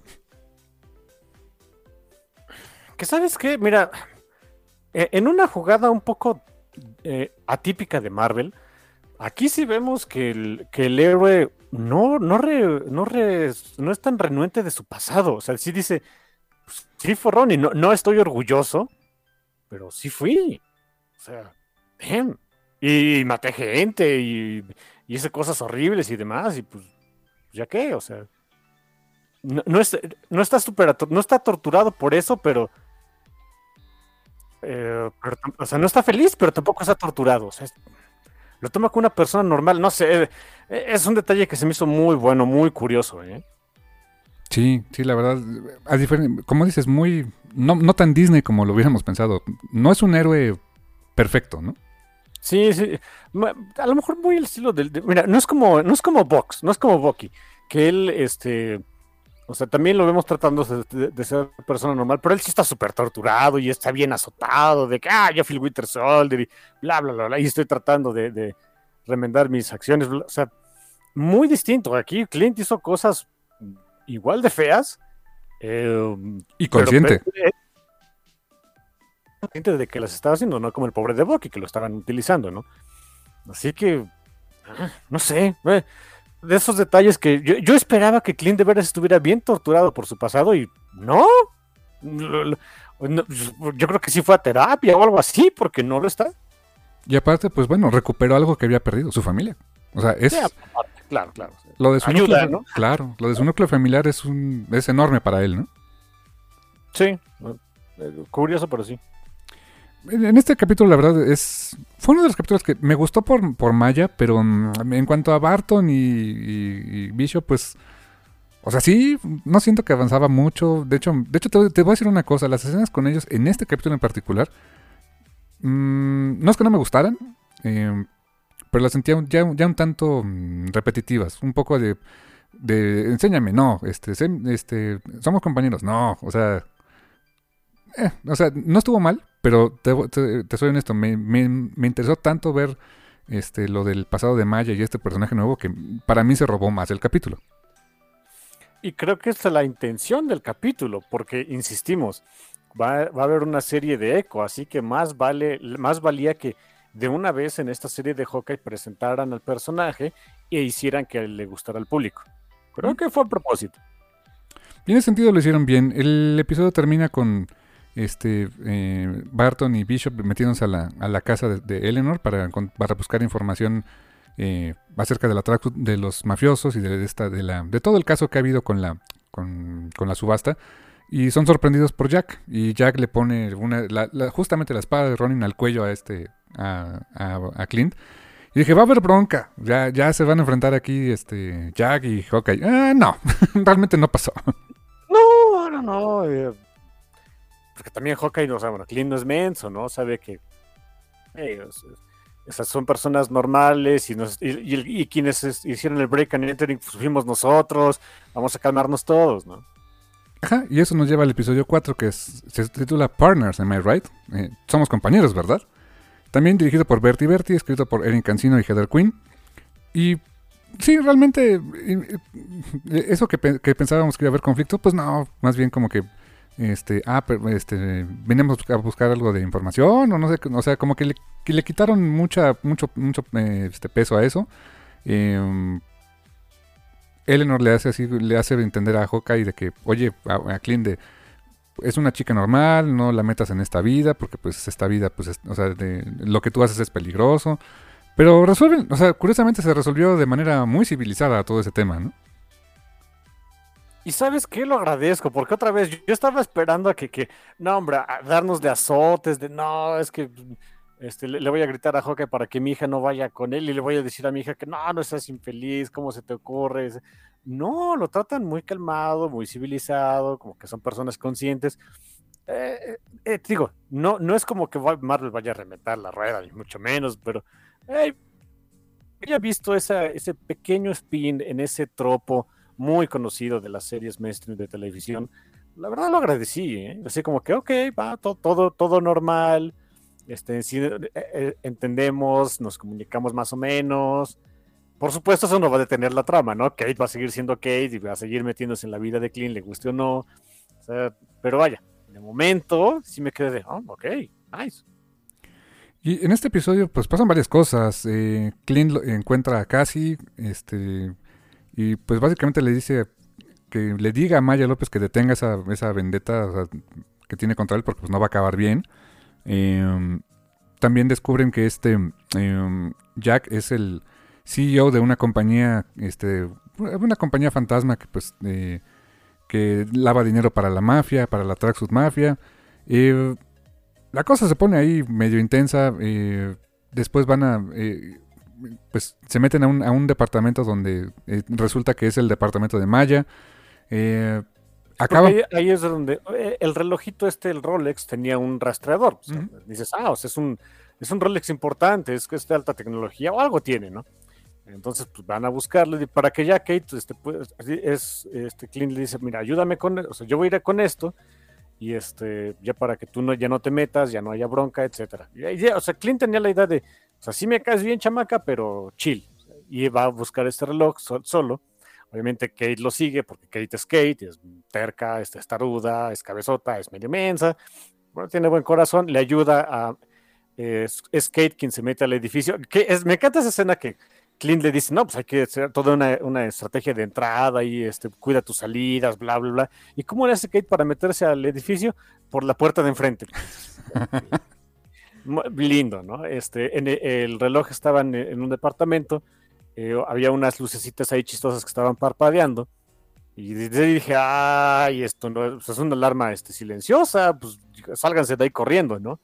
encuentra el reloj, pero se dan cuenta de que es una alarma para personas sordas. Y pues, ¿quién creen que, de, quién creen que era el departamento, no? De Maya. Llega Maya ahí donde estaba Clint, se empiezan a dar decates, Kate va, este, ah, no, perdón, está, es Kate quien se da decates con Maya. Y vemos que hay una persona que ataca a Clint. Y yo desde cuando vi que también era una mujer dije, ah, ya sé quién es. Oh, shit. Y sí, es Yelena, Yelena Belova. Eh, Yelena Belova, long time no see. Ah, que eh, tienen un enfrentamiento los cuatro muy padre, una escena muy bien coreografiada, que es la primera vez en donde vemos que Kate utiliza un arco para lo que es, para picar gente. Ah, sí, cierto. Le dispara quemarropa a Maya y le atina. Y, fíjate que también en este, en este episodio que, tuvo algunas escenas, sobre todo de mucho bonding entre ellos, ¿no? Entre Clint y Kate, que pues pasan momentos navideños. Ella la quiere animar de, pues sé que no estás con tu familia, pero pues vamos a hacer cosas navideñas. Y está bonito eso, eso me gustó, ¿eh? Sí, pues lo que te digo, tiene corazoncito, no son, no son piedras, no son, no son Bucky. Exactamente. Eh, la, el, la, verdad es que el capítulo cuando, cuando lo emitieron y que apareció Yelena dijimos, ok, ya vimos por dónde va esto. Y efectivamente, o sea, Yelena, ¿qué es lo que quiere? Matar a Clint, ¿no? Sí, exacto. El, episodio siguiente ahí tiene un, eh, o sea, Yelena ¿Cómo se resuelve la, pelea? Eh, Yelena le, tiene que llegar porque la desarman y como que no quiere eh, meter este, a, civiles este, que no tengan nada que ver en matar a Bien pudo ella haber matado a todos, no había bronca, pero no quiso hacerlo. También no es, no es una villana, es que eso hay que tenerlo en, cuenta, ella no es una villana. Eh, a Maya le disparan en el hombro, así que pues también le tiene que llegar porque ya no está en condiciones de pelear. Y entonces pues Kate y, Clint se quedan ahí de bueno, pues vamos a regruparnos, pero pues, este, eso es lo que decía Kate, no vamos a agruparnos, todo está bien. Obviamente Clint al ver que había una, una, una Widow ya metida en este asunto, le dice a Kate, no, esto ya se puso muy feo, llégale, te vas, si sigues conmigo te vas a morir y no, no, eso no va a pasar, te voy a proteger, así que quiere poner distancia entre ellos. Eh, Kate, obviamente, queda muy descorazonada, eh, eh, va con su mamá, entiende, o sea, creo que Kate sí entiende que las cosas son más grandes que ella, Em, sobre todo en el momento en el que pues vas a su antiguo departamento a buscar unas cosas y hay una, se encuentra con Yelena, una escena muy padre, un interrogatorio de Yelena a Kate para ver este, pues que yo, lo tomo de la siguiente manera, ver qué tanta amenaza era con respecto a, la misión de Yelena que era matar a, Clint y también como para decirle, oye, o sea, creo que eres inocente, aléjate de Clint porque se va a morir y quien la trate de proteger también se va a morir. Esa escena muy, muy padre. ¿eh? Eh, la, interacción entre Yelena y, Kate me sorprendió también. Muy civilizada, dentro de lo que cabe. Sí, esa escena se me hizo fantástica y eh, eso es en el episodio 5, que se llama Running, tal cual. y también dirigida por Bertie Bertie, escrita por Jenna Noel Fraser. Y me, me, encantó esa escena porque algo que platicábamos mi hermano es que, y yo es que, híjoles, la tienen difícil luego los actores cuando están con Florence Pugh, ¿no? Ah, ¿por qué? Porque Florence Pugh se roba la escena, mala onda. Yo estoy muy contento de que Scarlett Johansson haya podido cumplir su, película de, Black Widow, que sabemos que peleó con uñas etcétera, etcétera. La bronca es que como coprotagonistas tenía a Florence Pugh, fucking Rachel Weisz y a David Harbour. Así que cuando las pocas veces, como hubo como nada más dos escenitas que estuvo con ellos, eh, con todos ellos en, una misma escena, quien menos brillaba era la pobre de Scarlett Johansson. Sí, y lo entiendo porque la personalidad de, Natasha era así, ¿no? Era más... Exacto, exacto. Más azotada, más pues dañada, seria, etcétera, ¿no? Y David Harbour era, era una pachanga, ¿no? Y Rachel Weisz, pues, ¿qué te puedo decir? Pero Yelena. Ajá, exacto. Pero Yelena, bueno, está Florence Pugh. Y el personaje de Yelena, pues. Es un twist bien padre a una Widow, ¿no? Sí, porque es una muchacha normal, pero pues tiene los, eh, las habilidades de una Widow, así que, ah, en fin. Tiene, o sea, tiene la personalidad de una muchacha normal, los intereses de una persona de su edad que pues, quiere conocer el mundo, etcétera, etcétera, y pues, es, es hasta eso amistosa pero es una asesina. Ese es el problema, ¿no? Que, hay, ese hay un capítulo, creo que es ese, donde vemos este pues el blip desde el punto de vista de Yelena. Ah, es duro, es muy duro, estuvo bueno, ¿eh? Y, y por cierto, muy. Nunca habíamos visto eso. O sea, habíamos visto cuando un personaje se deshacía y cuando se volvía a reintegrar, ¿no? Por ejemplo, en Infinity War, pues vimos eso, ¿no? Cuando se van deshaciendo y muy dramático. Eh, por ejemplo, en WandaVision vimos cómo, cómo se rearmaba esta Mónica Rambo, eh, desconcertada de dónde estaba, ¿no? O, en, este, en Spider-Man, este, ¿cómo se llama la segunda? Eh, Far From Home. Pues veíamos que estaban en pleno partido algunos y pues para ellos no pasó el tiempo. Pero no habíamos visto esta como esta secuencia de siempre, desde el punto de vista de la persona que, desapareció y reapareció, que para ellos el tiempo no pasó. O sea, fue cuestión de un segundo, ¿no? Sí, sobre todo desde, el punto de vista de qué tanto cambian los alrededores y, y, verlo como que más a detalle, porque en las, otras en las otras secuencias que mencionas, pues es más como que el... Eh, salvo en el caso de Mónica, pues sí se queda de, bueno, ¿qué pasó, no? Eh, repetimos un poquito esa parte, pero desde el punto de vista de, de, Yelena es muy duro porque pues en un momento estaba hablando de su hermana, de que la quería ver, de que todo va a estar bien, y el siguiente pues se da cuenta de que pasaron muchos años, pregunta por su hermana y ya no vemos, no vemos qué le dicen, pero imagínate que tener que decirle a la pobrecita de Yelena, oye, pues este, si tenías planes para Navidad, mejor cancela y, aparte, fíjate que aquí podemos armar un poco el timeline de, de Yelena. Termina la película de Black Widow eh, cuando, cuando, todavía Natasha está viva y que a partir de ahí vendría lo de Infinity War. Y, Yelena se, eh, se, dedica a hacer lo que, lo, que, lo que dijo, ¿no? A liberar a los Trans Widow, ¿no? Con el gasecito, ese rollo, ¿no? Para quitarles ese condicionamiento psicológico. Y a eso se estaba dedicando, en paralelo a lo que pasaba en Infinity War, por ejemplo. Viene el blip, eh, ella desaparece, reaparece cinco años después y vendría luego la, escena con, con, este, con la condesa Valentina Algar de Fontaine, cuando está en la tumba, ¿no? Que sería la escena post créditos de Black Widow, donde está viendo la tumba de Natasha. Y la condesa le dice, pues mira, él es el responsable, ¿no? Y señala este, a, Clint como, como Ronin. Y ahora eso, eso, lo llevar, la llevaría a Yelena a, esta, a este punto de la historia, en la serie, ¿no? Buscando a Clint para matarlo. Sí, que, que eso sí, déjame decirte, Ok, se resolvió bastante um, relativamente sencillo todo ese plot que nos pusieron de, la escena extra en Black Widow, ¿no? Que vemos a. ¿Cómo es que se llama? La condesa Valentina Alegre de Fontaine. Gracias. Siempre nunca me acuerdo del nombre completo. Eh, diciéndole, o sea, metiéndole en la cabecita a Yelena de ve y mata a Clint Barton, ¿no? Yo creí que iba a ser como que el momento así álgido y trágico de alguna futura película. No, no, realmente fue de una serie y se resuelve relativamente sencillo. Y es que también creo que no podíamos abusar de eso en el personaje de Yelena, como que convertirla en otra, otro personaje que busque venganza y sea su único motivo. Pues no, o sea, te da para más el, personaje y la actriz, ¿no? Bueno, ¿sabes qué? Sí, es buen punto. Por un lado, sí, ya chole con esa motivación. Y por el otro, pues sí, la verdad es que si, es un personaje que ya jaló tanto, que, este, que es muy divertido verlo eh, en, pantalla, sí, como que reducirla quiero venganza hubiera sido muy aburrido. Y predecible, ¿no? Y predecible, exacto. Este capítulo, el penúltimo, pues eh, pone muchas cosas eh, para el, para el capítulo, el gran final.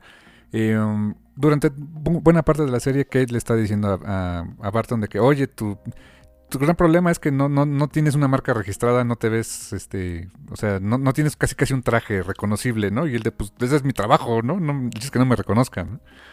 Eh, y, Kate acaba comisionándole trajes a los, a los LARPers, o sea, básicamente los trajes de superhéroes que usan Kate y, y Clint son hechos por, cosplay, por cosmakers, ¿no? Hmm. Hmm. Muy apropiado. kudos para los cosmakers. O sea, honestamente, que, les dan como que cierta. Como que a toda esa comunidad, a toda esa, este, toda esa gente que, honestamente eh, dedica horas y horas y horas a hacer trajes eh, fantásticos, armaduras, etcétera, y les dan aquí con qué bonito shout oye, mira, tienes, tienen tan, tal nivel que verdaderamente sus trajes pueden usarlos un superhéroe, ¿no? sí, sí, sí. Está bonito hasta eso, me gustó. Y también se ponen a armar sus trick arrows. O sea, se ponen a armar sus flechas. Que, que esa Kate le decía, ¿qué onda con las flechas con truco? Dicen, no, no hay flechas con truco. ¿Cómo no? Está lleno de flechas con truco, ¿no? Resulta que sí, hay un montón de flechas con truco. Y unas flechas súper loquísimas, ¿no? Por ahí había una flecha que decía flecha con pin particles, bien. Una flecha que decía Stark, bien. O sea, el hecho de que Clint se fue armando de su...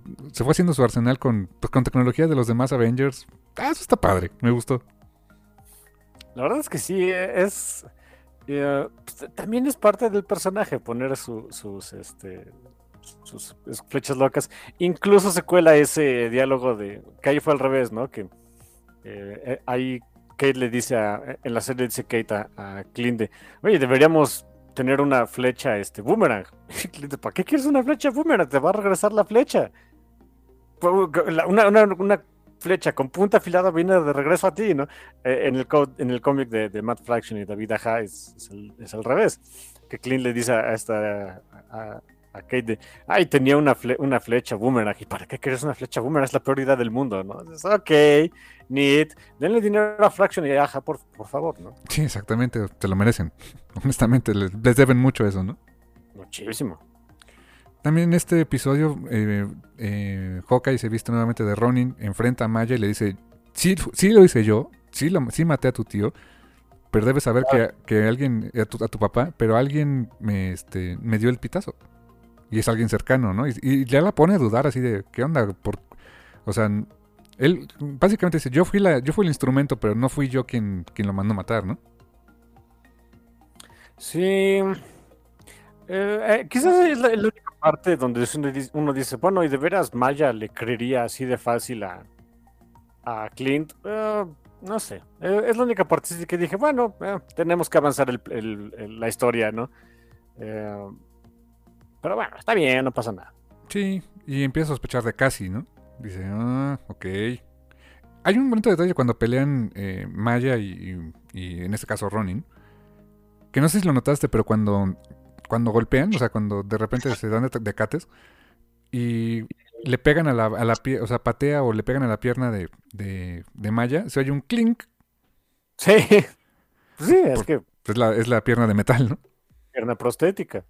Eh, Si, si, eh, podría, o sea, si sabiendo utilizarla se me hace una buena ventaja, ¿eh? Sí, claro, le, le paras ataques con eso y no te va a doler, ¿no? Sí, y aparte está más duro. Y en, de- en- esa- toda esa preparación, pues te- Yelena le manda un mensaje de texto a, a, a Kate, perdón, a Clint, diciéndole, pues mira, No, pues, sí, a Kate, así de, oye, pues aquí ya descubrí qué onda con tu mamá, o sea, se puso a investigar así más, más a fondo, y resulta que quien había mandado a matar a, a Jack, pues es, eh, perdón, a este Armand, era... Clint. A Clint, perdóname, no, este, eh, fue- era, era Eleanor, era su madre. Y así de... Y entonces, Yelena sigue a, a esta, a Eleanor Bishop, y ahí es donde sale por primera vez. nos dan a entender que pues, es una super espía, obviamente se puede colar donde sea. Tiene, primero le manda una foto con el Kingpin, ya, ya vemos una foto muy borrosa, por cierto, de Vincent D'Onofrio otra vez, su papel de Kingpin, todo el mundo perdió la cabeza. En el siguiente episodio ahí vemos un video, de hecho, que le, o sea, un video que tomó, que es de, pues el Kingpin, Vincent D'Onofrio, Kingpin, platicando con Eleanor este, Bishop y Eleanor Bishop queriendo pues, salirse del negocio, ¿no? Obviamente, pues Kingpin no lo toma bien. Eh, ese video se lo manda Yelena a Kate. Kate se queda de no manches, era. O sea, mi mamá está metida en todo esto. Su mamá fue quien mató a, Armand, inculpando ahí a Tony Dalton, bueno, a Swordsman, como sea.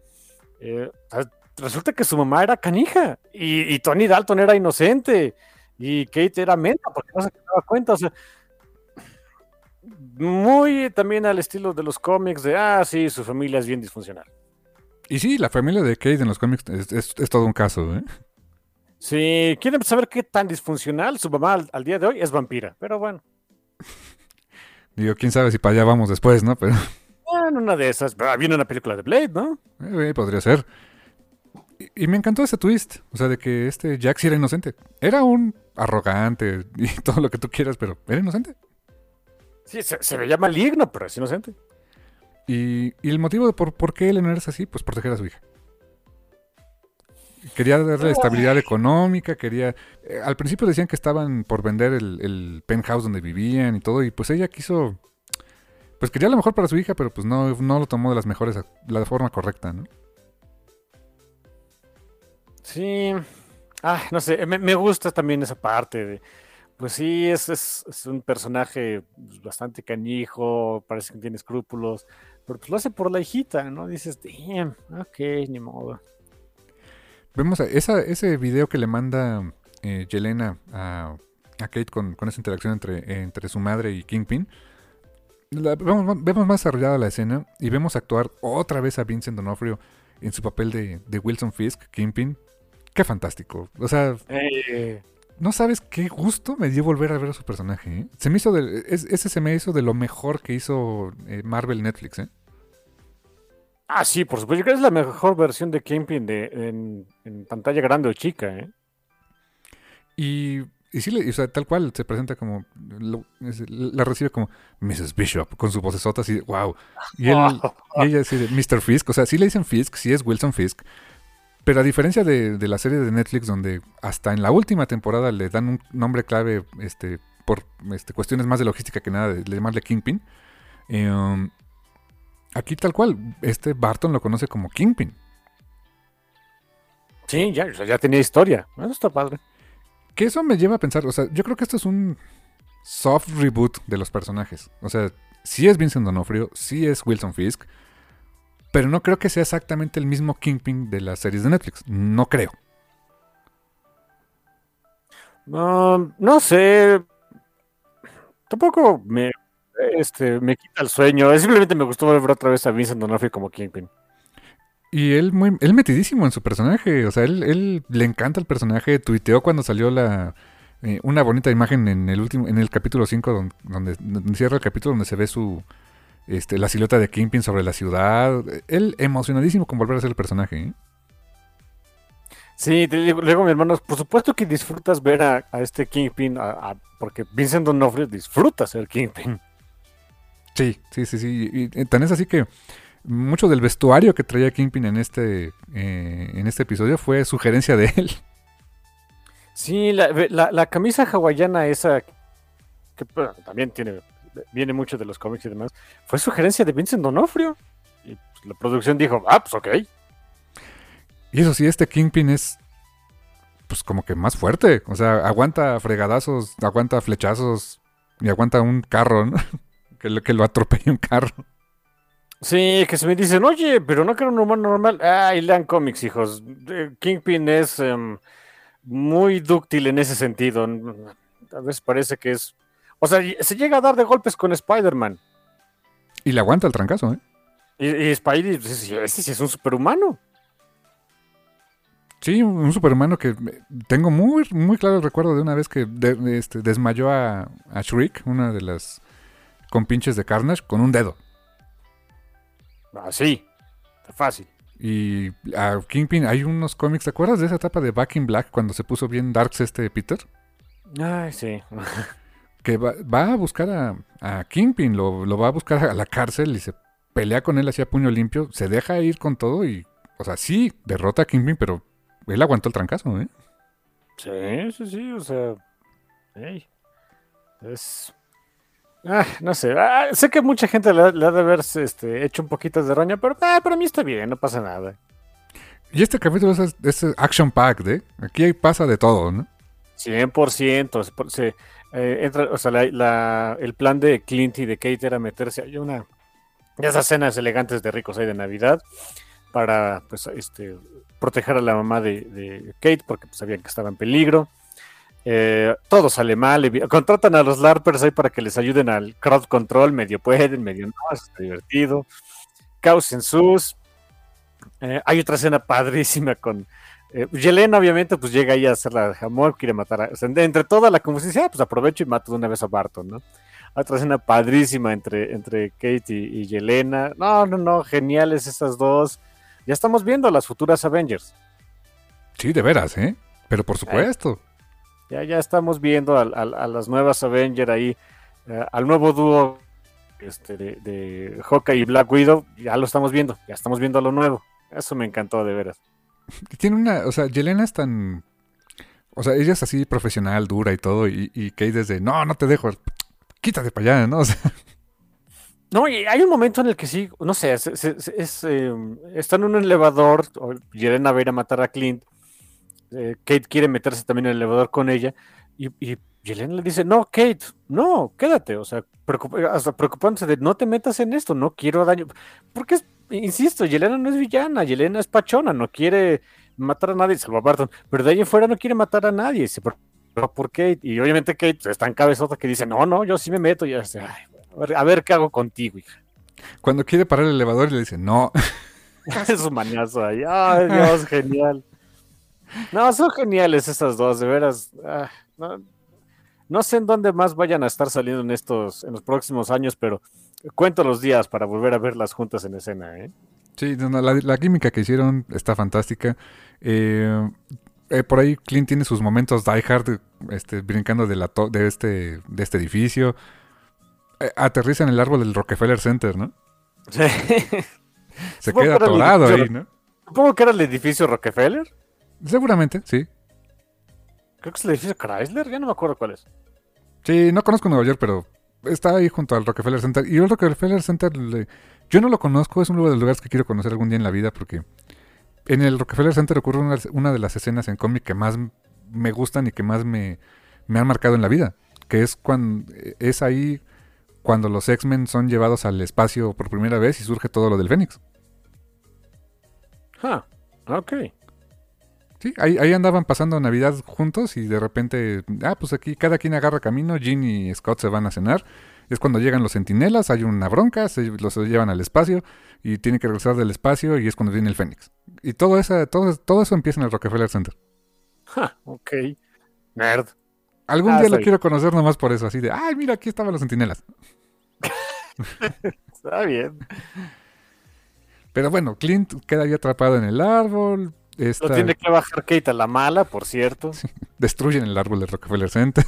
En fin, a veces pasa, ni modo. Hay una escena, eh, hay unas escenas de acción muy padres con, o sea, con ellos dos ya en, en- siendo Hawkeye, ahora sí. Este, hasta se, o sea, eh, Clint revela que sí se puso el traje que le hicieron los LARPers, Kate feliz, obviamente, de a fuerza que sí, ¿no? Este, se enfrentan a la Tracksuit Mafia, que son un montón. ¿no? Eras un montón. Sí, así de, no seremos muy buenos, pero somos muchos, ¿no? Así que cuidado con nosotros. Está, estaba muy padre, escenas de acción muy padres, muy bonitas. Muy coreografiadas, aprovechan los de los, los, trick, los trick arrows y demás. Ah, padrísimo, padrísimo esa parte. Ese, ahí vemos el uso de las, de las flechas con las partículas PIM, unas flechas con tecnología de Star que les da toques a todos, unas flechas que lanzan más flechas chiquitas. Sí, Oye, Clint, ¿y qué es esta flecha grandota? Ah, lanza flechas más pequeñas. Ah, ok. That's lame. No, it's not, mira. Ah, Sí, uno, pensaría de, oye, ¿no es un poco patético? No. no, funciona No, muy bien. No, buenísimo. ¿eh? Esto, esa escena estaba muy, muy divertida. Hay una secuencia en la que eh, Kingpin va a matar a, a Eleanor. Se mete Kate y Kate le aguanta unos rounds al Kingpin. Sí, ¿quién lo diría? Más a base de em, enjundia que de habilidad, ¿eh? Pero bueno. Sí, hay una parte donde incluso la, la agarra y la avienta como costal, ¿no? "Ay". sí, sí, la, sí, le, sí ha de haber dolido, ¿no? Eh, lo- logra este, derrotarlo básicamente con las Trick Arrows, como, como más le iba a hacer, obviamente. Eh, y llega un momento muy duro que es el que siento que ahí, va- ahí es el que va a definir a- al personaje. Este, sí rescata a su mamá, pero la entrega a la policía de, oye, pues es que pues, te pasaste, ¿no? Ya ni modo. Ujú. Y su mamá le dice, es que no, quería protegerte porque no, no, o sea, sé que dura, pero no vas a durar, o sea, la vida es canija, ¿no? Y entonces ahí es donde me caí en cuenta de, ah, ok, es entonces, en estas circunstancias, el, el por qué y el cómo, Kate va quedar pues como en la situación que está en los cómics, que es básicamente, es pobre y miserable, ya no es niña rica. Sí, porque ahora su mamá pues, va a estar en prisión y seguramente sus bienes serán decomisados y ahora pues a ver cómo le haces, ¿no? Pues sí, eh, de modo. Así que, ok. Ya vemos por dónde, eh, cómo le hicieron para este eh, pues ahora tener ese ese status quo con Kate. Eso, eso está pachoncito. Hay también una pelea ahí, este, enfrentamiento entre eh, Cassie y, Maya, donde pues Maya le reclama que pues lo que, lo que él hizo, ¿no? Pues básicamente eh, es, es, la verdad un poco forzado el hecho de cómo lo involucra en la muerte de su padre y pues no digamos que perdona a Ronin, pero pues eh, enfoca más su odio y su este su, su rencor hacia Cassie, ¿no? Pero y desde luego a, a, a pero esa escena no estuvo mal, pero entre tantas cosas que pasaron en este episodio sentí que fue de lo menos importante. Sí, y sabes qué, también, o sea, sí, sí lo siento así como que un punto bajón de la serie. Por otro lado, mira, está, no, no me molesta tanto porque sé que va a haber una, una serie de, de, Echo. Si no hubiera, si no fuera a haber una serie de Echo, diría, oye, pues me dejaron ese, ese punto como que muy al azar o muy rapidito, nada más para librarnos de ahí. Uh, como va a haber una serie de Echo, dices, bueno, es ok, se las paso con seis, pues. Ándale, sí, sí, pues sí. Y hay una última escena entre Maya y, Fisk. Y pues muy como en los cómics, hay una secuencia exactamente donde Maya se enfrenta a Kingpin y le dispara. En, los cómics aparentemente lo deja ciego, por cierto. Pequeño spoiler de un, cómic de hace como 20 años, ¿no? Pero bueno. Sí, pareciera que lo había dejado ciego, como que... Lo cual hubiera estado así como muy de... Claro, ahora es como Daredevil, wow, ¿no? Pero bueno, nada más le dispara, no sabemos exactamente qué haya pasado. Muy, muy acertada la decisión de que pues no, no muestren exactamente qué pase, por si acaso de repente queremos volver a utilizar el personaje, a ver quién sabe. Em, también se da obviamente un enfrentamiento entre Clint y Yelena. Yelena barra el piso con Clint, evidentemente. Sí, mucho más preparada, todo, ¿no? Más joven, este. O sea, obviamente, va al piso con él. Y la forma en la que se contentan es porque Clint le dice que también su mamá se llamaba Marta. ¿Qué pasó? Bueno, exactamente, pero también lo, sentí también así de, fácil, de, o sea, pues tu hermana, no es que yo haya matado a tu hermana, es que no la salvé. Eso no es mejor, ¿eh? Pero bueno. No es mejor, pero es diferente. No es mejor, o sea, ok, no eres canijo, simplemente eres incompetente. Ok, está bien. O sea, qué feo. pero, es, pero es cierto. Mira, o sea, que, mucho más dramático, una escena muy melodramática. Eh, no sé, no, no son mis favoritas, pero bueno. Pero la sensación es, pero bueno, la, explicación es esa. Clint, o sea, no pudo detener a Natasha de que Natasha de, pues, pues, me mato, porque Clint no es tan buen peleador. Wow, no lo había visto de esa manera, pero tienes razón. Sí, Natasha era mucho mejor que él, obviamente le iba a ganar. Y aparte tenía más drive de sacrificarse porque pues no nos lo, cuando vimos Endgame no lo, no lo sabíamos, ¿no? Pero técnicamente hablando, esta Natasha había perdido a su familia completa en el blip. Sí, Clint también, ¿eh? Clint también, pero decía, puedes recuperarla. Y si uno de los dos la va a recuperar, que seas tú, ¿no?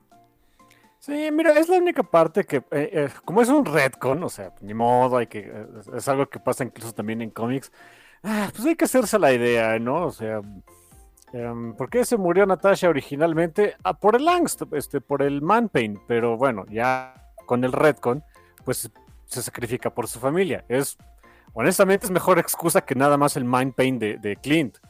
Pues sí. Y ahora, pues, pues, el retcon funciona así. Digo, en el momento no lo sabíamos, pero... Pero bueno, ya, Es, lo, es, lo, a veces frustrante y en este caso bonito, los récords pueden ser frustrantes o bonitos. En este caso es bonito porque dices, ok, Natasha sí tenía una, una, este, una intención, si quieres, no, completamente este, desinteresada de, sacrificarse. Quiero traer a mi familia de vuelta. Y sí, también no iba a dejar que su amigo este, pues, se matara, ¿no? Pero bueno, eh, me gusta eso. Y así lo resuelven, o sea, de alguna manera le dan un closure tanto a Clint como a Yelena y, los deja, deja a Yelena en un estado de... ¿Y ahora para dónde vamos, no? O sea, ¿qué hacemos con el personaje ahora? ahora a nivel de, estructura, ¿para dónde llevamos al personaje ahora? Porque su... El, pues el, drive que tenía desde el final de Black Widow era vamos a acabar con Clint. Ya vimos que no va a acabar con Clint, ya resolvieron ese asunto. Le deja muchas posibilidades, pero pues ahora depende de los escritores qué quieran hacer con el personaje. Sí, a ver, a ver. Eh, evidentemente, pues digo, es, va a ser una de las nuevas Avengers. Ya vamos a ver ahí qué va a pasar con ella. Ah, se va a poner bonito el asunto. Eh, y el epílogo es, pues, Kate se queda este, sin padre, sin madre, sin perro que le ladre, bueno, si tiene perro. Y ya lo único, o sea, muy al estilo también de la típica película de Navidad o típica historia de Navidad. Clint sí llega, este, aunque sea el último día, ya pasó la Navidad con su familia y pues se trae a la colada, ¿no? Se lleva a Kate y a, Loki, ¿no? Sí, sí, sí. Muchos decían, oye, ¿por qué no se llevan también a, Yelena si pues, también se quedó huérfana? No, Yelena sí tiene familia, le queda a su papá y su mamá. Cierto.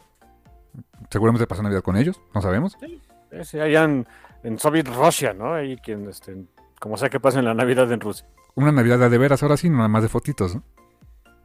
Sí, sí, exactamente. Y eh, le, dan también un cierre al tema de Ronin entre Kate y, Clint queman el traje. Así como que ya, hasta aquí llegamos con ese asunto, ¿no? Y Kate le dice, bueno, necesito un nombre clave, ¿no? ¿Cómo voy a llamar? Le empieza a decir un montón de nombres y ahí obviamente nos dan, no se lo dice, no se lo, Clint no alcanza a decirlo en la serie, pero lo que nos dan a entender es que, bueno, tú quédate con el nombre de Hawkeye. Lady Hawk o no sé qué tanto, no sé si... Por favor. Hawkshot es el que dice más ridículo de, ok, no, Kate. Hawkshot se me hace como algo que hubiera escrito Rob Liefeld. Sí, de veras. Ay, por cierto, hay un. También dan un cierre a algo, pero honestamente es algo que a mí no me gustó mucho. Porque dije, net, o sea. Me dejaron como que. Si alguna vez exploran eso, pues qué chido, pero aquí me dejaron como que, ah, entonces fue muy salacabluki, ¿eh? Porque el famoso Rolex. Eh, ah, sí. El, el Rolex, que, ¿por qué era tan importante? Bueno, era un Rolex de Shield, o sea, tenía el logo de Shield atrás, ¿no? Y se lo entrega a... Eh, Clint lo recupera y se lo entrega a su dueña original, Laura, su esposa. Y ahí, por cierto, e, este, esto sí no puedo decir que yo lo vi, porque honestamente no. Lo, este, lo, vi en un post de no sé qué medio, que decían que el, logo de Shield y abajo tenía un número que era el 19. El 19, es la gente 19. ¿Sabes quién es la gente 19? Eso yo no lo sabía, que es Bobby Morse, es esta... que originalmente sí fue una esposa de Clint Barton es, Mockingbird. Mockingbird, exactamente. Y, fíjate que se hizo mucho revuelo y controversia con eso porque resulta que está la serie esta de Agents of S.H.I.E.L.D., donde apareció una Bobby Morse, una, una Mockingbird, interpretada por Adrián Palicki. Ah. Que pues ahora técnicamente pues está, sigue, esa serie sigue estando en un limbo, ¿eh? O sea, si es canon o no es canon, porque pues se desprendió de Avengers, pero pues ya sabemos que fue de la época Permuter y ya no queremos nada de eso. Y este y pero, pero apareció Samuel L. Jackson y se apareció ahí esta eh, Sif. Y pues eh, apareció el Darkhold, pero no es el mismo Darkhold que está ahora en WandaVision. O sea, está en un. Y Clark Gregg, que ahí fue. O sea, básicamente se desprendió la historia de Agents of Shield de la muerte de, este de, de, Colson en Avengers. un multiverso, tal vez. Ah, pues sí, este, eh, hechicero. Strange fue tu culpa. Es solución para todo. Ah, ok, está bien. Así que bueno, sí, técnicamente podemos decir que Laura Barton fue agente de Shield y probablemente haya sido Mockingbird. Exactamente. Eso yo no lo sabía, ¿eh? lo del 19 no tenía yo ni idea, ¿eh? Sí, yo porque ah, en la serie de en una de las series de, de, Unstoppable Wasp, no me acuerdo si la primera o la segunda. Bueno, en las dos sale Bobby Morse. En una de ellas hacen ah, tiene una misión con Bucky y hacen referencia de que era la gente 19. Yo por eso lo tenía en la cabeza. Ah. Oh, ok, cool. Y, cuando vi que era un relojito de Chile que tenía el 19, dije, ah, se supone que es, Mockingbird. O sea, hubiera sido Bobby Morse. Ok. Que fíjate, mira, eso, eso no fue lo que me, me dejó así como que con mm, como, como en eso de. Mm, como que insatisfecho con algunas cosas. No. Lo que me dejó así fue el hecho de que ¿por qué querían los Traxxas Mafia ese reloj? O sea, ¿qué tenía de importante? O sea, entiendo que para Hawkeye era importante el reloj, porque era devolverle ese reloj a su esposa, pero ¿qué tiene el reloj? ¿Códigos nucleares? Eh, ¿O qué fregados? O sea, porque realmente fue, ese reloj desató buena parte de la trama, que fue, es lo que buscaban los, los mafiosos en esa, en esa subasta. Pero dije, más allá del hecho de que sea de ella, ¿qué tiene de especial? Es un Rolex, dude. Y ahí es cuando viene el bonito insert de Rolex, ¿no? Sí, sí, sí. Pues es, eh, es un Rolex, ¿eh? Así que esas cosas son. cuestan más que luego que mi carro, creo, ¿eh? Así que, no, no creo, estoy seguro. Así que pues, es un Rolex. Bueno, ¿qué podrían decir? Que pues, buscaban un Rolex edición limitada de Shield. Eh, todavía más, ¿no? Pero bueno, ha sido bonito que diera una explicación de por qué era tan, tan importante. Entiendo que es valioso, pero no porque tan importante. Eh, en fin, pasa nada. Quién sabe, a lo mejor después le llegan al precio a Linda Cardellini y hacen algo ahí con ella, no, no sé. Ándale en, en, una de esas. No sé, e, e, ese fue mi único, mi único. Cuando terminó ya toda la trama me quedé de. Ah, y el reloj era importante porque. te, te, voy a ser súper sincero, güey. Llegó un momento en el que me olvidé del reloj. Yo también. Tienes toda la razón. Como que nos enfocamos tanto ya después en. Pues en, en lo de el asesinato de Armando que es, que fuera como otra de las grandes cosas. Y luego lo de incriminar a Jack. Y luego que llegó Maya. Y luego que llegó el Kingpin. Y, y sí, sí, sí, se llega a olvidar eso, honestamente. Claro, te voy a ser también súper sincero. Me hasta que en el último capítulo que me dijeron, ah, sí, fue este Eleanor este, Bishop quien mató al viejito este, dije, ah, yeah, se murió un dude. Así, ah, eso. Sí, claro, claro, sí, por eso. Ah, claro que, claro que es por eso. Y después me acordé, ah, pues sí, por eso arrestaron al Tony Dalton, ¿no? Porque de momento, porque por un segundo me quedé de, pues lo arrestaron por lavado de dinero, que no es lo que descubrió, este Clint y Laura ahí metiendo en sus archivos. Pero después me quedé, ah, sí, claro, es porque mató a un fulano, ok, sí. Sí, en ese sentido, mmm, no es que haya estado tan mal, pero siendo muy honestos, son cosas que, o sea, sí resuelven este, en la trama, sí lo plantean, pero pasan tantas otras cosas que eso de repente pasa muy de noche, ¿eh? Ya, deja de que pasen de noche, a lo mejor les pones atención de momento y a mí te digo, se me olvidaron. Sí. sí no, esos detallitos son los que me, me, empañaron un poco la experiencia, pero pues fue honestamente más, más la diversión que otra cosa, ¿eh? Sí, sabes que es buen punto. Te, eh, en buena medida se me olvidaron porque me enfoqué en lo que yo quería ver. ¿Y qué era lo que yo quería ver? Quería ver a los personajes, quería ver a Kate, quería ver pues, pasar el manto de, de Clint. Al momento en el que salió Yelena dije, ah, quiero ver más de Yelena. Eh, sabía que iba a salir Echo, quería ver más de Echo, así que las cosas es, que se supone son importantes, sorry, me pasaron a veces un poquito por, por arriba de la cabeza, pero bueno. Y luego metes la bomba de eh, tener al Kingpin, pues más, ¿no? Sí, esa es, esa, uh, todavía más. Así que, pues, o sea, entiendo que sí son puntos importantes, pero pues no esperen mi total atención porque había cosas que me interesaron más. Ah, no sé, no sé qué tanto sea culpa de la serie, qué tanto del espectador. Yo digo que es de la serie porque no me gusta echarme la culpa a mí. Exacto. Este, pero bueno, así quedó, ¿no? Sí, no, no es perfecta la serie para nada, tiene sus, esos puntos ahí también que pues, honestamente sí, sí, sí, me, sí los cuestiono, pero pero mira, me, me, entregó mucho, me divirtió bastante, fueron varias semanas de, de estar al pendiente de, de, de Kate y de, y de, Clint, de la gente hablar de Kate y de Clint, de, gente que, pues, que, admi que, admiro como David Mack, también feliz de la vida. Fue un bonito regalo navideño al final, de cuentas, ¿eh? Ah, sí, 100%. Sí que estuvo, estuvo pachón. De, definitivamente vale la pena verla.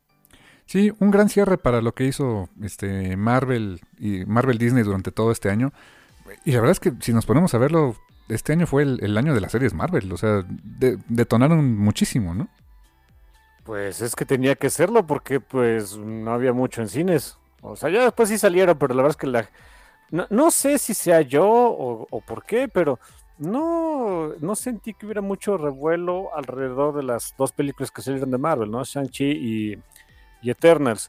De la de Spider-Man no tengo ni idea porque eh, preferí este bloquear todas las palabras que tuvieran que ver con eso, así que si hablaron de ella o no, no tengo idea. Yo solo sé que ahorita fue considerado el, tercer estreno más grande en Estados Unidos después de, de, de, Avengers Endgame y no sé qué otra de Marvel. O sea, o sea tiene, en números le está yendo muy bien a la de Spider-Man No Way Home. Le está yendo súper bien.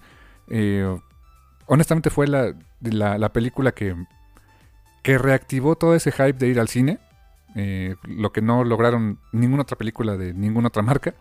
Eh, digo, desde luego no, no es algo que yo les recomiendo ir al cine ahorita, pero pues la que ya vio, pues bueno, ya ni modo. Eh, pero sí, ha tenido mucho revuelo, sí la quiero ver, en su momento la veré, pero pues ni modo, no, no va a ser ahorita.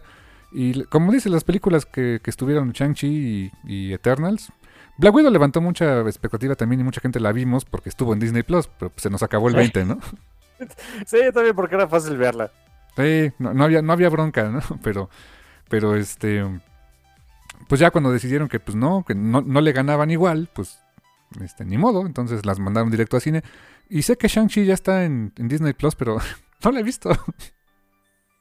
Ya la vi, está es perfectamente adecuada película de Marvel, ¿eh? eh aproveché yo creo que estos días para verla, pero no sé, no, no la vi, tenía más expectativa por ver Loki, por ver eh, WandaVision, por ver a Falcon y eh, What y ahora por ver, y después la que más esperaba al final del año, Hawkeye. Y pues mira, la verdad no, decepcionó, me divertí mucho con, con, con, con Hawkeye, quiero ver mucho más de Kate, quiero ver mucho más de Yelena, eh, quiero ver más de Echo, eh, quiero volver a ver a Kimpin, seguramente Kimpin, no creo que esté muerto, o sea, le, van... está caro el actor para, para, para nada más unos capitulitos, ¿no?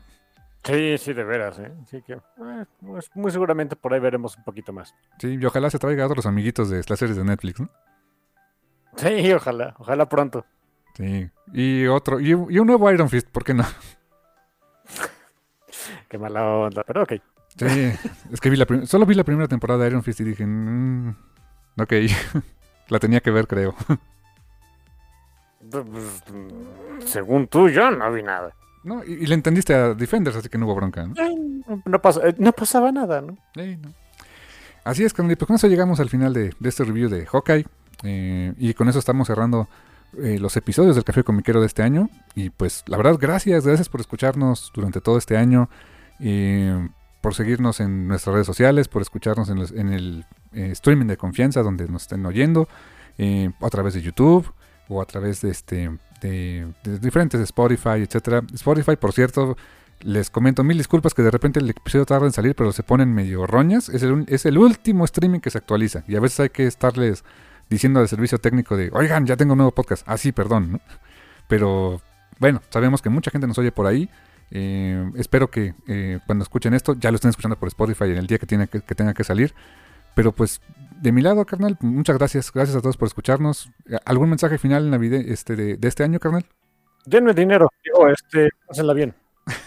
Denme dinero. Así es, mi hermano. Y pues no queda más que decirles que gracias. Totales. Y hasta la próxima. ¡Feliz año nuevo! Sí, también. ¡Feliz año nuevo! Bye. Bye.